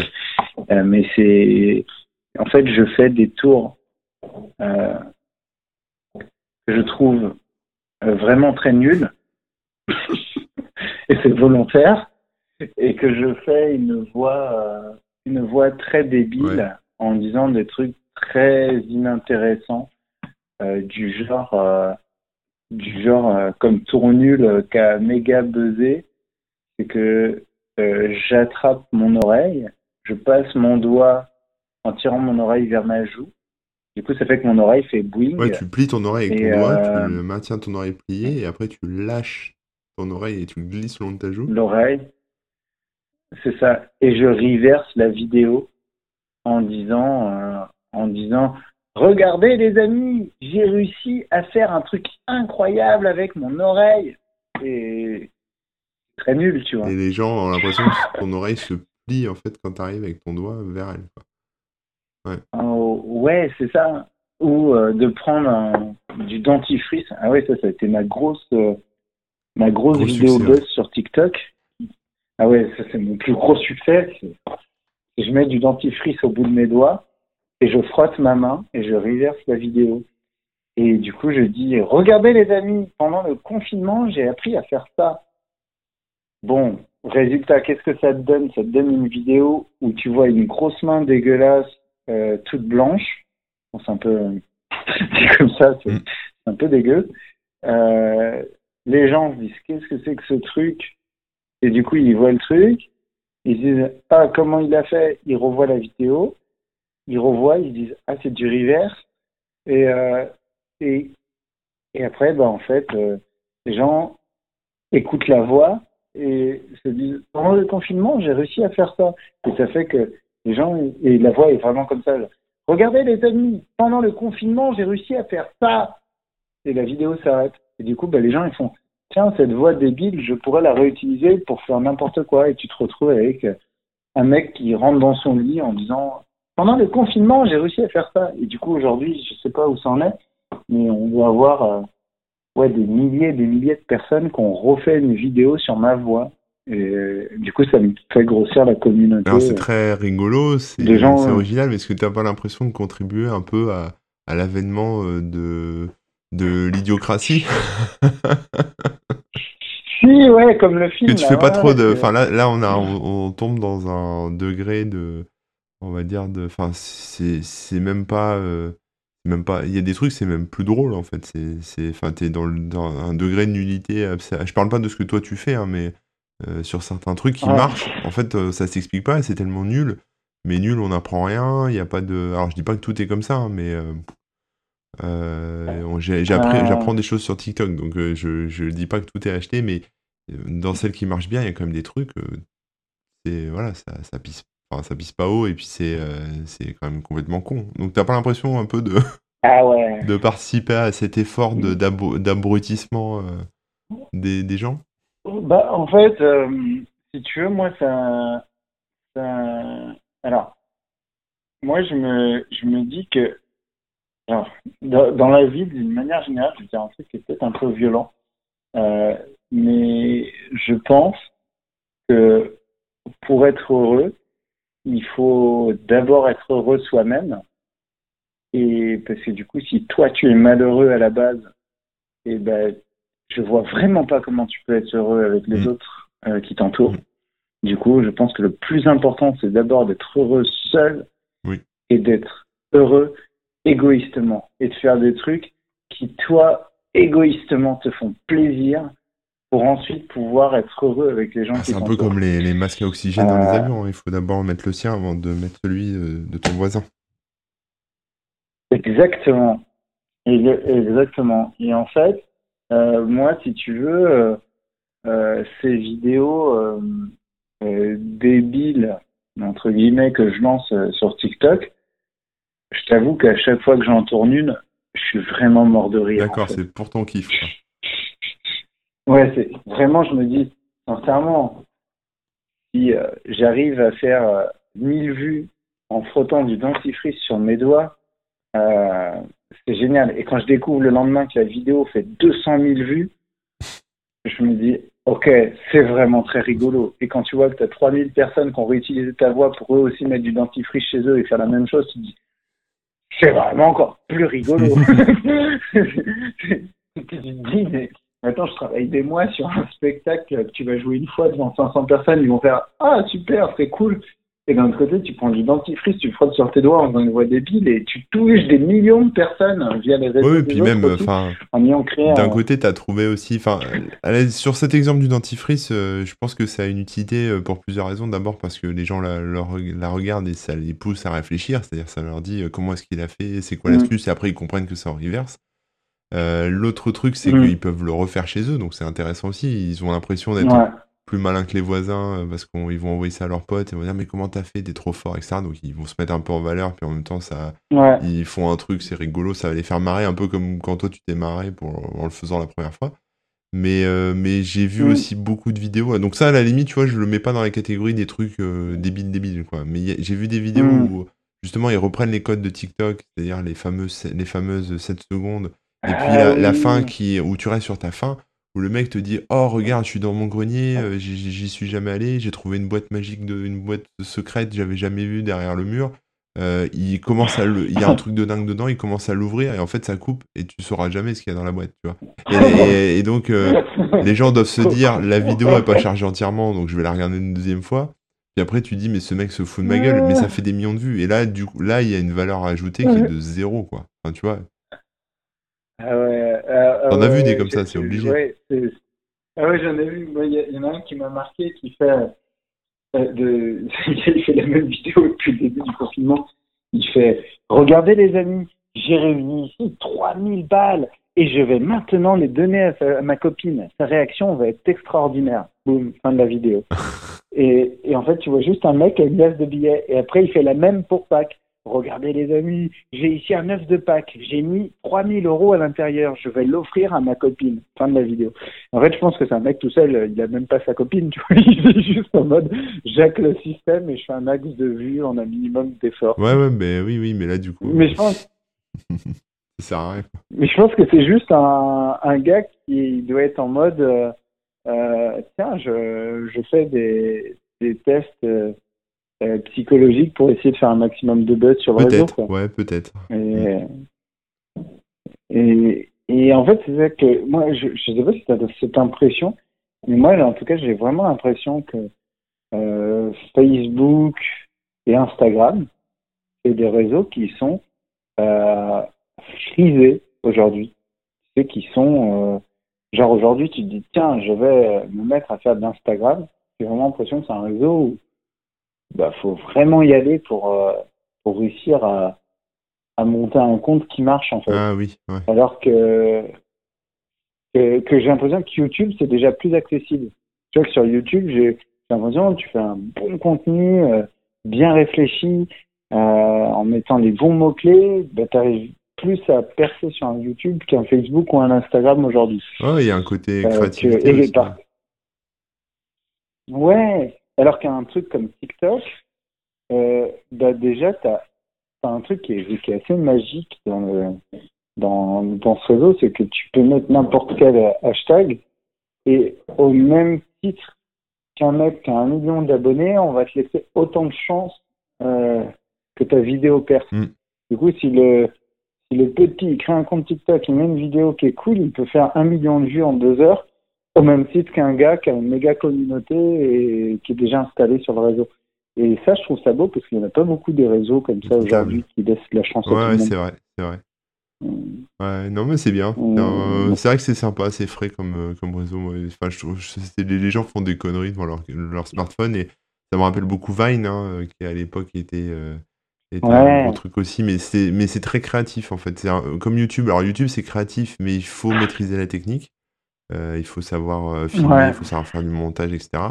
Euh, là où, mmh. par exemple, bah, Instagram, t'as pas beaucoup de créativité sur Instagram. Les gens mettent des photos, des petits clips, mais tu, mets des filtres, mais mmh. ça s'arrête à ça.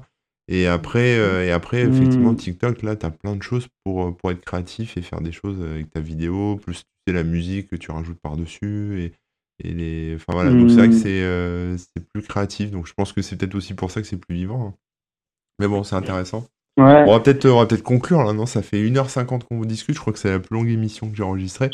Mais avant, euh, avant de conclure, moi ce que je te propose, c'est euh, que tu nous recommandes. la recette du non, flan. la recette du flan euh, va faire un flan, donc je, je la prends pas. Mais, mais, mais non, est-ce que tu aurais un film, un livre, une musique, ou tout ça à la fois à recommander aux gens? Qu'est-ce que toi, tu as, envie de transmettre en termes de, contenu comme ça Que hmm. t'aimes bien, un livre que t'adores, euh, la musique que t'écoutes en boucle, je sais pas. Ah, ah le, choix est difficile parce que du coup j'en ai plein, plein, plein. Euh, alors, euh, attends pas, c'est dur de choisir maintenant. Je t'avais envoyé une liste avant. Ok. oui, je, je, sais, je, sais, Mais, mais en fait, je, vais, j'ai envie de proposer quelque chose par rapport au contexte. Vas-y.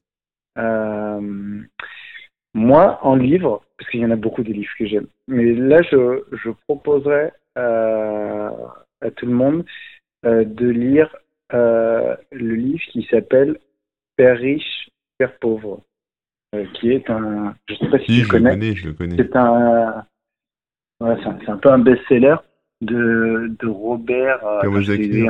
Kiyosaki. Voilà, c'est ça.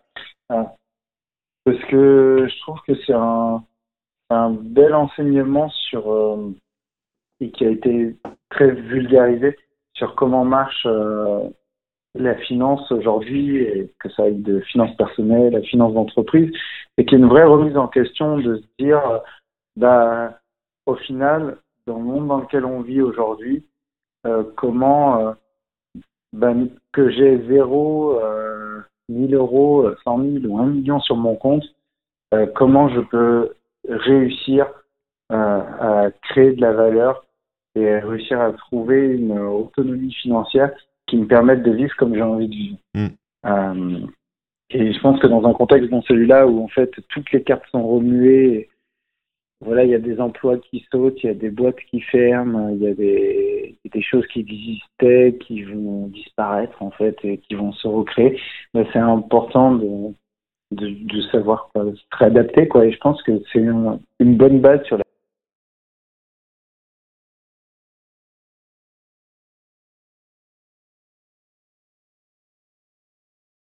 Ouais, alors Père riche, Père pauvre, moi je l'ai déjà lu, donc euh, n'hésite pas à recommander un, autre hein, si tu veux de, de bouquins euh, que j'aurais peut-être pas lu. Ça me ferait plaisir. mais je pense que tu as lu beaucoup de bouquins que. Bah, la suite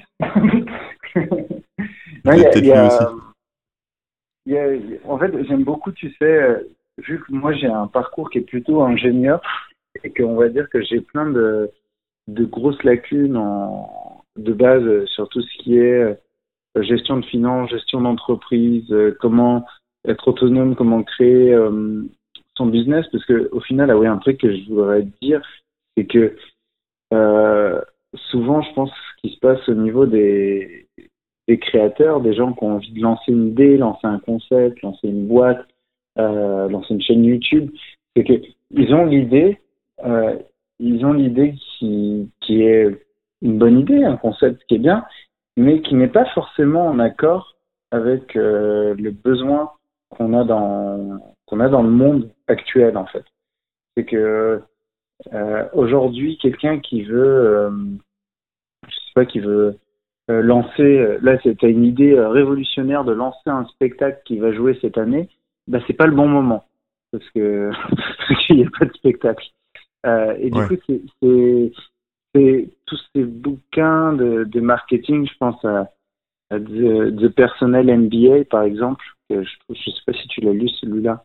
Non. Euh, c'est un, en fait, c'est un condensé dans un bouquin euh, qui est assez accessible, qui reprend tout ce que tu apprends dans un MBA, euh, un des plus complexes aux États-Unis, mais condensé dans un bouquin, expliqué simplement, qui t'explique vraiment euh, comment créer un produit, comment créer l'entreprise, euh, comment vendre, euh, comment faire la partie commerciale, le marketing, la gestion de finances, tout ça. Mhm. Et en fait, ça permet, je pense que ce qui est important, c'est quand on crée quelque chose, c'est toujours de se dire, je crée un truc, mais dans le contexte dans lequel je vis aujourd'hui, est-ce que ça a un sens? Parce que si ça en a pas, ben en fait, ça va mourir très vite. Et, ouais. Et ça, je pense que c'est, moi, je pense c'est important et c'est un truc que j'ai toujours essayé de faire, c'est de, de garder les, les pieds sur terre parce que moi, là-bas, je suis quelqu'un qui aime beaucoup rêver, euh, beaucoup partir dans des univers totalement oniriques, mais, mais il y a un moment donné, il y a une réalité et se dire, bon, bah, si je crée ça, où ça peut jouer, où ça peut être utilisé, euh, et des fois, bah, tu te dire, bah, ce truc que je veux vraiment créer à fond, bah, je vais peut-être pas le créer maintenant, je vais peut-être le créer plus tard parce que parce que là l'urgence ce serait de faire ça. Bon après l'opposé de ce discours ce serait que sinon il y a des moments si tu fais pas les choses tu les fais jamais. Mais mais je pense qu'aujourd'hui c'est important de d'avoir ça en tête parce que tout est en train de changer à toute vitesse. Euh. Et tu vois, moi j'entendais euh, avant le début du confinement des gens qui me disaient euh, euh, ouais, bah, on se voit, on se voit dans deux semaines, on se voit dans trois semaines, t'inquiète et tout. Et en fait, bah, tu te dis, ok, la personne ne réalise pas du tout qu'en fait, on est, on n'est pas du tout parti pour deux semaines ou trois semaines de confinement. Mmh. Des gens qui fixaient rendez-vous, je pense que ça a dû arriver à pas mal de gens, mais des gens qui te fixaient rendez-vous, on était le 14-15 mai, et des gens qui te fixaient rendez-vous pour la semaine prochaine. Mais ouais, bah oui, moi, il y avait, il y a des gens qui vendredi me disent. 14-15 mai, c'est 14-15 mars, tu voulais dire. Oui, 14-15 mars, c'est ça. Et qui me disaient Est-ce que tu peux participer? J'organise un événement euh, la semaine prochaine, si tu peux venir. Et j'étais là, je me disais Mais en fait, mais, les gens, ils se rendent pas compte qu'on tous se retrouver enfermés, exactement comme la Chine, comme l'Italie, pour essayer de, de ralentir une pandémie mondiale. Et, et je pense que c'est ce qui se passe dans l'entrepreneuriat c'est que des fois, on est tellement dans ce truc ou dans la création d'idées, c'est qu'on est tellement dans son truc qu'on se rend pas compte du contexte dans lequel on vit. Mais si on se rend pas compte de ça, on peut pas développer des idées. Ouais, ouais, non, mais c'est vrai. Après, il y a beaucoup de gens qui sont, on va dire, leur, vie fonctionne sur des rails. Euh, et en mmh. sortir, c'est très difficile. Hein, et, je, vois, et c'est la majorité des personnes. Hein, c'est pas, euh. Il n'y a, pas beaucoup de gens qui, euh, qui sont, enfin, qui ont une faculté à se remettre en question, à être résilient, à s'adapter très vite et même à aimer mmh. les choses qui bougent et le changement. Moi, je sais que je suis à l'aise quand ça, quand ça change, quand je dois me, me réinventer entre guillemets, en tout cas réfléchir à de nouvelles idées comme ce que tu es en train de faire toi dans ton, dans ton boulot. Ça me... Mm. Quelque chose à la limite même presque que j'aime bien, tu vois, sinon on se fait mm. Mais la plupart, la grande majorité des gens, c'est... Euh, Mm. dire si ça pouvait être pareil du jour de leur naissance à leur mort, ce serait parfait parce que parce qu'il n'y a pas d'imprévu, euh, tout roule et, et voilà. Mais, euh, mais là, oui, ce que, as, ce que tu dis là, je l'ai vu aussi hein, et je le vois encore. C'est-à-dire que là, les gens, tu leur parles du déconfinement qui, qui aura lieu bientôt, ils s'imaginent qu'ils vont retrouver leur vie d'avant. Euh, ce qui est mmh. complètement euh, irréaliste, mais euh, mais mmh. ça, ça percute pas mais c'est pas de leur enfin c'est pas, pas de leur faute en fait ça dépend des gens ça dépend voilà il y en a qui percutent il y en a qui percutent mmh. pas c'est comme ça mais bon je voilà je, je, considère pas ces gens là comme comme plus cons que les autres ou tu vois ce que je veux dire mais mais donc je comprends aussi hein, tous ces gens là qui, qui, sont quelque part un peu bloqués sur leur leur tirail et qui n'ont pas cette faculté à se, se remettre en, à voir un peu, euh, je vais dire plus loin que le bout de leur nez, mais c'est un peu ça, quoi. Mmh. Euh, voilà. Mais c'est bien de quelque part aussi de. Je, pense que c'est un état que tu peux changer en fait. Tu vois, quand t'es. Euh, bah là, s'il y a des gens qui nous écoutent qui n'ont pas pensé à ce qu'ils feraient demain et qui n'ont pas envisagé, par exemple, la possibilité de perdre leur boulot là demain ou, dans quelques mois, etc. bah réfléchissez-y, peut-être posez-vous des questions. Dites-vous qu'est-ce que je pourrais faire, qu'est-ce mmh. que j'aime faire, qu'est-ce que je sais faire, comment est-ce que je pourrais monétiser euh, gagner de l'argent avec mes compétences, un peu, c'est un peu ça en fait. Hein. Qu'est-ce que j'aime faire et comment je gagner de l'argent C'est exactement ça. Avec ce que j'aime faire, et puis voilà, et essayer de trouver euh, des moyens d'être résilient en fait, c'est-à-dire de jamais mettre ses œufs. Parce que dans les trucs comme, euh, comme Père riche, Père pauvre ou ce genre de livre, ce qui t'explique en mmh. gros, enfin moi, des, je me souviens plus, hein, j'ai lu il y a très longtemps ce livre, mais. Mmh. Mais un des enseignements que tu trouves dans tout ce genre de bouquins, c'est ne jamais mettre tous ses œufs dans le même panier. Et quelque mmh. part, quand tu fais une école d'ingé, tu te spécialises en tant que développeur, euh, je sais pas quoi, euh, sur euh, telle techno.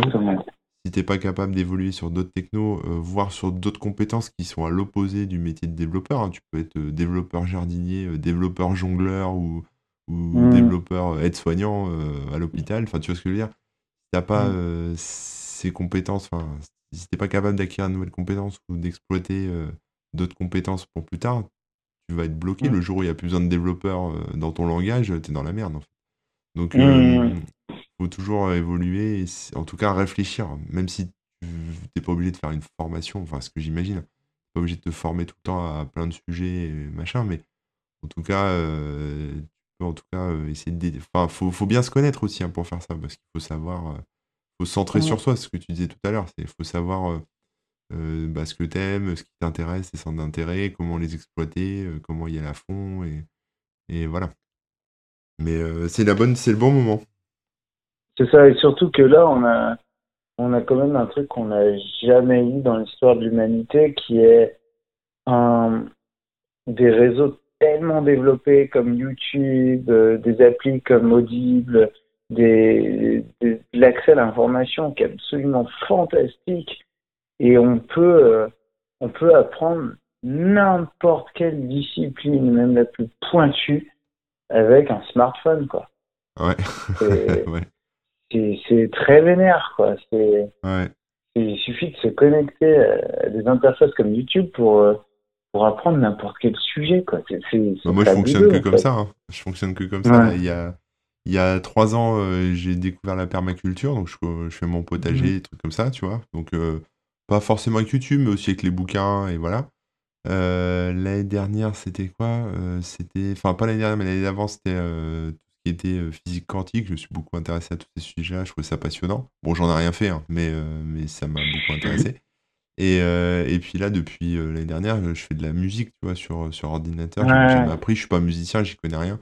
Et mmh. j'apprends aussi et j'arrive à faire des trucs bon pas trop dégueux. Puis je, enfin tu peux monter vite euh, en compétences, entre guillemets, en tout cas en vocabulaire, tu connais mieux le secteur. Tu peux, là, maintenant, je peux parler des musiciens, tu vois. Je, je sais de quoi ça cause, quoi. Donc c'est vrai que Hmm. tu as raison, avec, euh, avec des formations euh, sur des plateformes, euh, bah, You- YouTube c'est gratuit, mais après t'en as d'autres euh, qui sont Hmm. payantes et tu peux tout apprendre, quoi. C'est un truc de dingue. Donc euh, ouais, bon Ouais, conseil en tout cas. Bon conseil, formez-vous, c'est important. Alors Ouais. euh, ensuite, à, à part les bouquins, des livres, euh, des, des films, Alors, euh, alors bon, moi, les, les films qui sont un peu mes films préférés, c'est un peu des films bizarres, mais je vais quand même en parler. Moi, par exemple, euh, j'aime beaucoup, euh, j'aime beaucoup tous les films de David Lynch euh, Ouais. parce que, par exemple, Mulholland Drive. Euh, Ah, j'ai c'est- détesté Mulholland Drive. Ouais, ça, ça m'étonne pas. Chez père. Mais c'est- euh, alors, après, c'est vrai que moi, c'est souvent. euh, tu vois, c'est un, truc aussi que j'entends beaucoup. C'est. euh, moi, je vais. Souvent, tu vois, je vais emmener des gens qui bossent avec moi voir des spectacles, par exemple. Et moi, je vais adorer. Et eux, ils vont détester. Euh, Ouais. Parce que c'est vrai que souvent, ce que j'aime. euh, ce que j'aime, en tout cas, dans les trucs un peu artistiques, c'est c'est des trucs qui partent vraiment dans des univers, mais très, très, très loin. Et même en peinture, tu vois, je suis, je suis un grand fan de, de, de tout le travail de Dali, de Magritte, de ces Ouais. choses-là. C'est des choses qui m'inspirent beaucoup. Euh, et, et du coup, bah, Mulholland Drive, en fait, c'est vraiment un film qui est à la frontière entre le rêve et la réalité. Et, et je sais pas, moi, c'est c'est un film qui m'hypnotise, en fait. Et, Ouais, ouais. et c'est pareil, il y a des- dans le cinéma, j'aime beaucoup, euh, j'aime beaucoup ce que ce que va faire euh, quelqu'un comme euh, Jodorowsky. c'est chez père comme film. Euh, La montagne sacrée de Jodorowsky. Bon, après, euh, ouais, s'il y a des gens qui nous écoutent et qui regardent ce film, ils vont peut-être se dire, il est vraiment chelou le mec qu'on a, écouté- qu'on a écouté en podcast. Chacun Mais- ses goûts. hein. C'est, voilà, après, je trouve qu'en tout cas, c'est intéressant ces films qui, qui vont chercher ailleurs et qui montrent que, bah, C'est vrai. bah, dans. Après, je suis un grand fan de Casa del Papel, tu vois. Euh, oui, mais- aussi, oui, ça t'empêche pas de regarder des trucs. euh, grand Voilà. Pareil, là, je suis en train de mater tous les épisodes de One Piece et j'adore. et c'est vrai, je, je- je suis un gros fan Ouais. de ça aussi, mais, mais j'ai vu des BZ euh, dans tous les sens, quoi. C'est-à-dire de l'épisode 1 à 1000 et de l'épisode 1000 à 1, tu vois. Je, je l'ai même regardé en reverse tellement j'adore. Mais, mais, mais ouais, non, j'aime bien, euh, en tout cas dans le cinéma, les, ouais, les films qui vont, euh, qui vont chercher ailleurs, en tout cas. Et dans Ouais, le spectacle, ouais. pareil, un mec comme James Thierry, qui est du coup le petit-fils de Chaplin, moi, c'est quelqu'un qui m'inspire énormément. Après, euh, je peux même pas décrire ses spectacles, ils sont tellement bizarres que, que c'est, ils sont tout le temps complets. Tu Ouais. peux jamais trouver de place. Dès qu'ils ouvrent la billetterie, c'est complet. Euh, et, euh, et en fait, juste quand tu vois son alors il y a une technique si vous voulez voir un spectacle de James Terry, c'est il faut euh, y aller sans avoir de billet euh, et se présenter à la caisse et dire que vous et d'ailleurs ça marche à peu près pour tous les spectacles cette technique hein.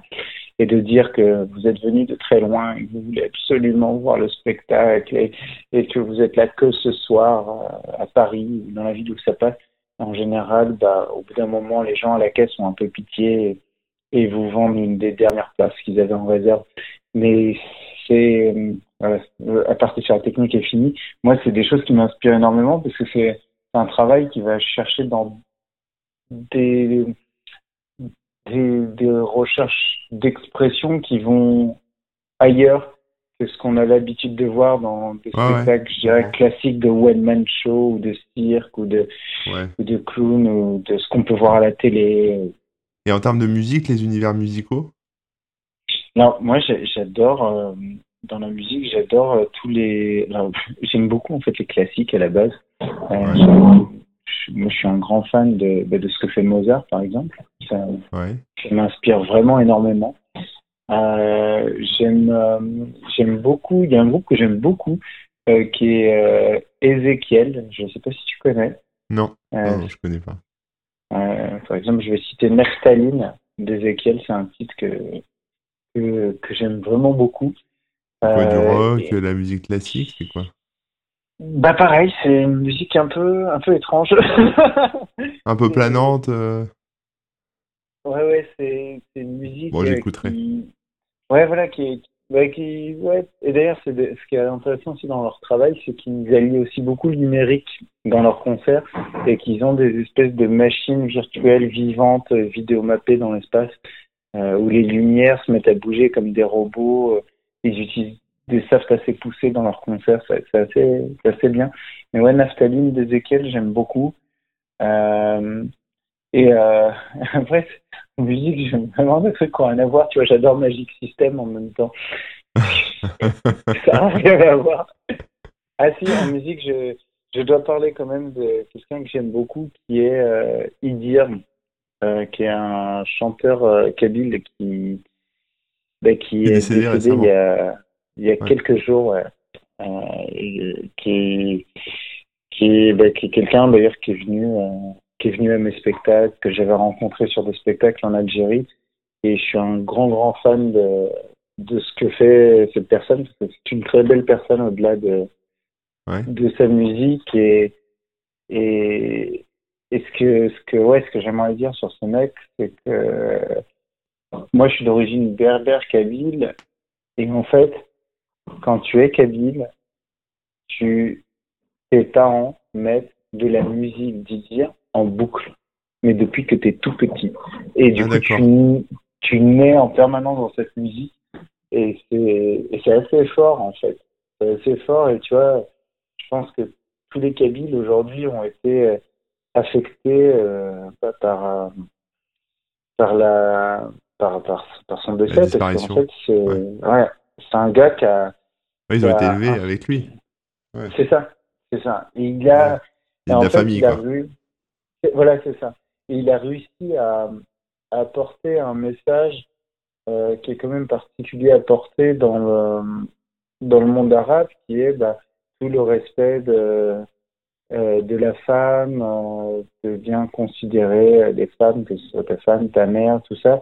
Et il a, c'est quelqu'un qui a toujours réussi à, à à dire les messages de telle manière que tout le monde euh, les comprenne. Et, euh, et ce que je trouve trop beau, c'est que tu vas, quand tu vas à un concert dire le mec en plein milieu du concert, il s'arrête de jouer, il dit écoutez, j'aimerais vous parler. Et il parle, et tu as, euh, le zénith qui est, euh, qui est en larmes, quoi, qui est en larmes d'émotion parce que il est capable de, de toucher une beauté dans le texte, dans un simple discours qui est vraiment très fort. moi, je le, le connaissais pas du tout et il faut que j'aille écouter ça parce que j'ai vu les hommages, j'ai vu tout le monde euh, en parler euh, de manière très élogieuse et euh, peut-être que je connais des chansons de lui que j'aurais peut-être entendu comme ça par-ci par-là, mais, mais ça me, du coup, ça a attisé ma curiosité. J'ai envie d'aller écouter ce qu'il a fait. Ouais, c'est vraiment, c'est vraiment, vraiment beau quoi. Il est un gars vraiment d'une simplicité, mais incroyable, quoi. D'accord. Bon, bah, on ira écouter ça alors. Ouais. Bon, en tout cas, j'espère que tu as passé un bon moment. C'était long, hein, les, les, auditeurs. J'espère que vous, que vous, êtes, toujours là. mais je pense pas. J'espère que vous êtes toujours là. Allô, allô, il y a quelqu'un là? Vous nous entendez? Réveillez-vous, c'est fini. Ça fait presque, tu sais, un audiobook à mettre sur Audible. Ah ouais, mais carrément. livre, Moulin et Corben euh, font un podcast. bon, en tout cas, merci ça parle beaucoup. de quoi? Bah, On sait même plus. c'est ça. C'est ça. Bon, en tout cas, je voulais te remercier parce que j'ai passé un bon moment. J'ai appris plein de trucs, euh, notamment la sapologie. Hein, ça m'a donné envie de m'y mettre. Euh, mais, mais, mais voilà, c'était super intéressant. J'ai passé un bon moment. Et puis, et puis voilà, si tu as quelque chose à rajouter, je sais pas, un message que tu aimerais donner à, l'humanité, quelque chose que tu aimerais transmettre qui te, qui te tient à cœur? Ben, En fait, je pense que, ouais, moi, la vraie chose que, que, que je voudrais transmettre, c'est que euh, c'est un peu ce que je disais tout à l'heure, c'est que je pense qu'on est vraiment dans une période où, où c'est important de réussir à s'adapter et que moi, en, en disant ces mots, bah, bah en fait, c'est aussi ce que je suis en train de faire aussi. Et, et que euh, bah, c'est un peu le super pouvoir de l'humain, c'est que on a on a un cerveau qui nous permet de faire des merveilles et que bah, on peut tous essayer de changer les choses pour que ce soit à notre échelle le meilleur des mondes possible à notre échelle et que tous ensemble, bah, tout devrait rentrer dans l'ordre. Voilà, donc pour paraphraser un peu les guignols de l'info euh, que certains ont peut-être connus, vous pouvez éteindre TikTok et reprendre une activité normale. c'est un peu ça, quoi. Donc débranchez votre cerveau de, des trucs débiles et puis euh, posez-vous les bonnes questions et faites progresser le monde, l'humanité. Progressez-vous en tant qu'être humain aussi. Faites-vous progresser. c'est un peu ça. Bon, bah écoute, merci beaucoup. Euh, et puis bah, à une prochaine fois et j'espère. Où est-ce qu'on peut te retrouver? Tiens, j'ai pas posé la question là. alors j'imagine que là tes spectacles là c'est point mort pour l'instant. Mais euh, est-ce qu'on peut te retrouver en ligne euh, Je sais pas, t'as un site, là, un Twitter. Là, je suis dans ma cuisine là. par contre, au moment où vous écoutez le podcast, peut-être que j'aurais bougé d'endroit.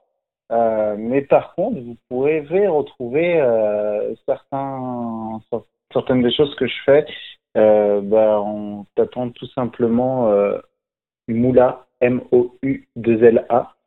Et sur euh, tous les réseaux sociaux, c'est euh, Magique, M-A-J-C, Moula, M-O-U-2-L-A. Sur Instagram, Facebook, YouTube, c'est le même nom partout. Et, et du coup, en général, je poste des trucs plus ou moins sérieux partout. Tu galères pas trop un peu avec ton référencement en ce moment avec euh, les chanteurs comme euh, Us l'Enfoiré ou Jules euh, qui chantent des choses à base de moula et moulaga? Ouais, je, me demande si ça me rapporte pas du business en fait. Ah ouais, peut-être.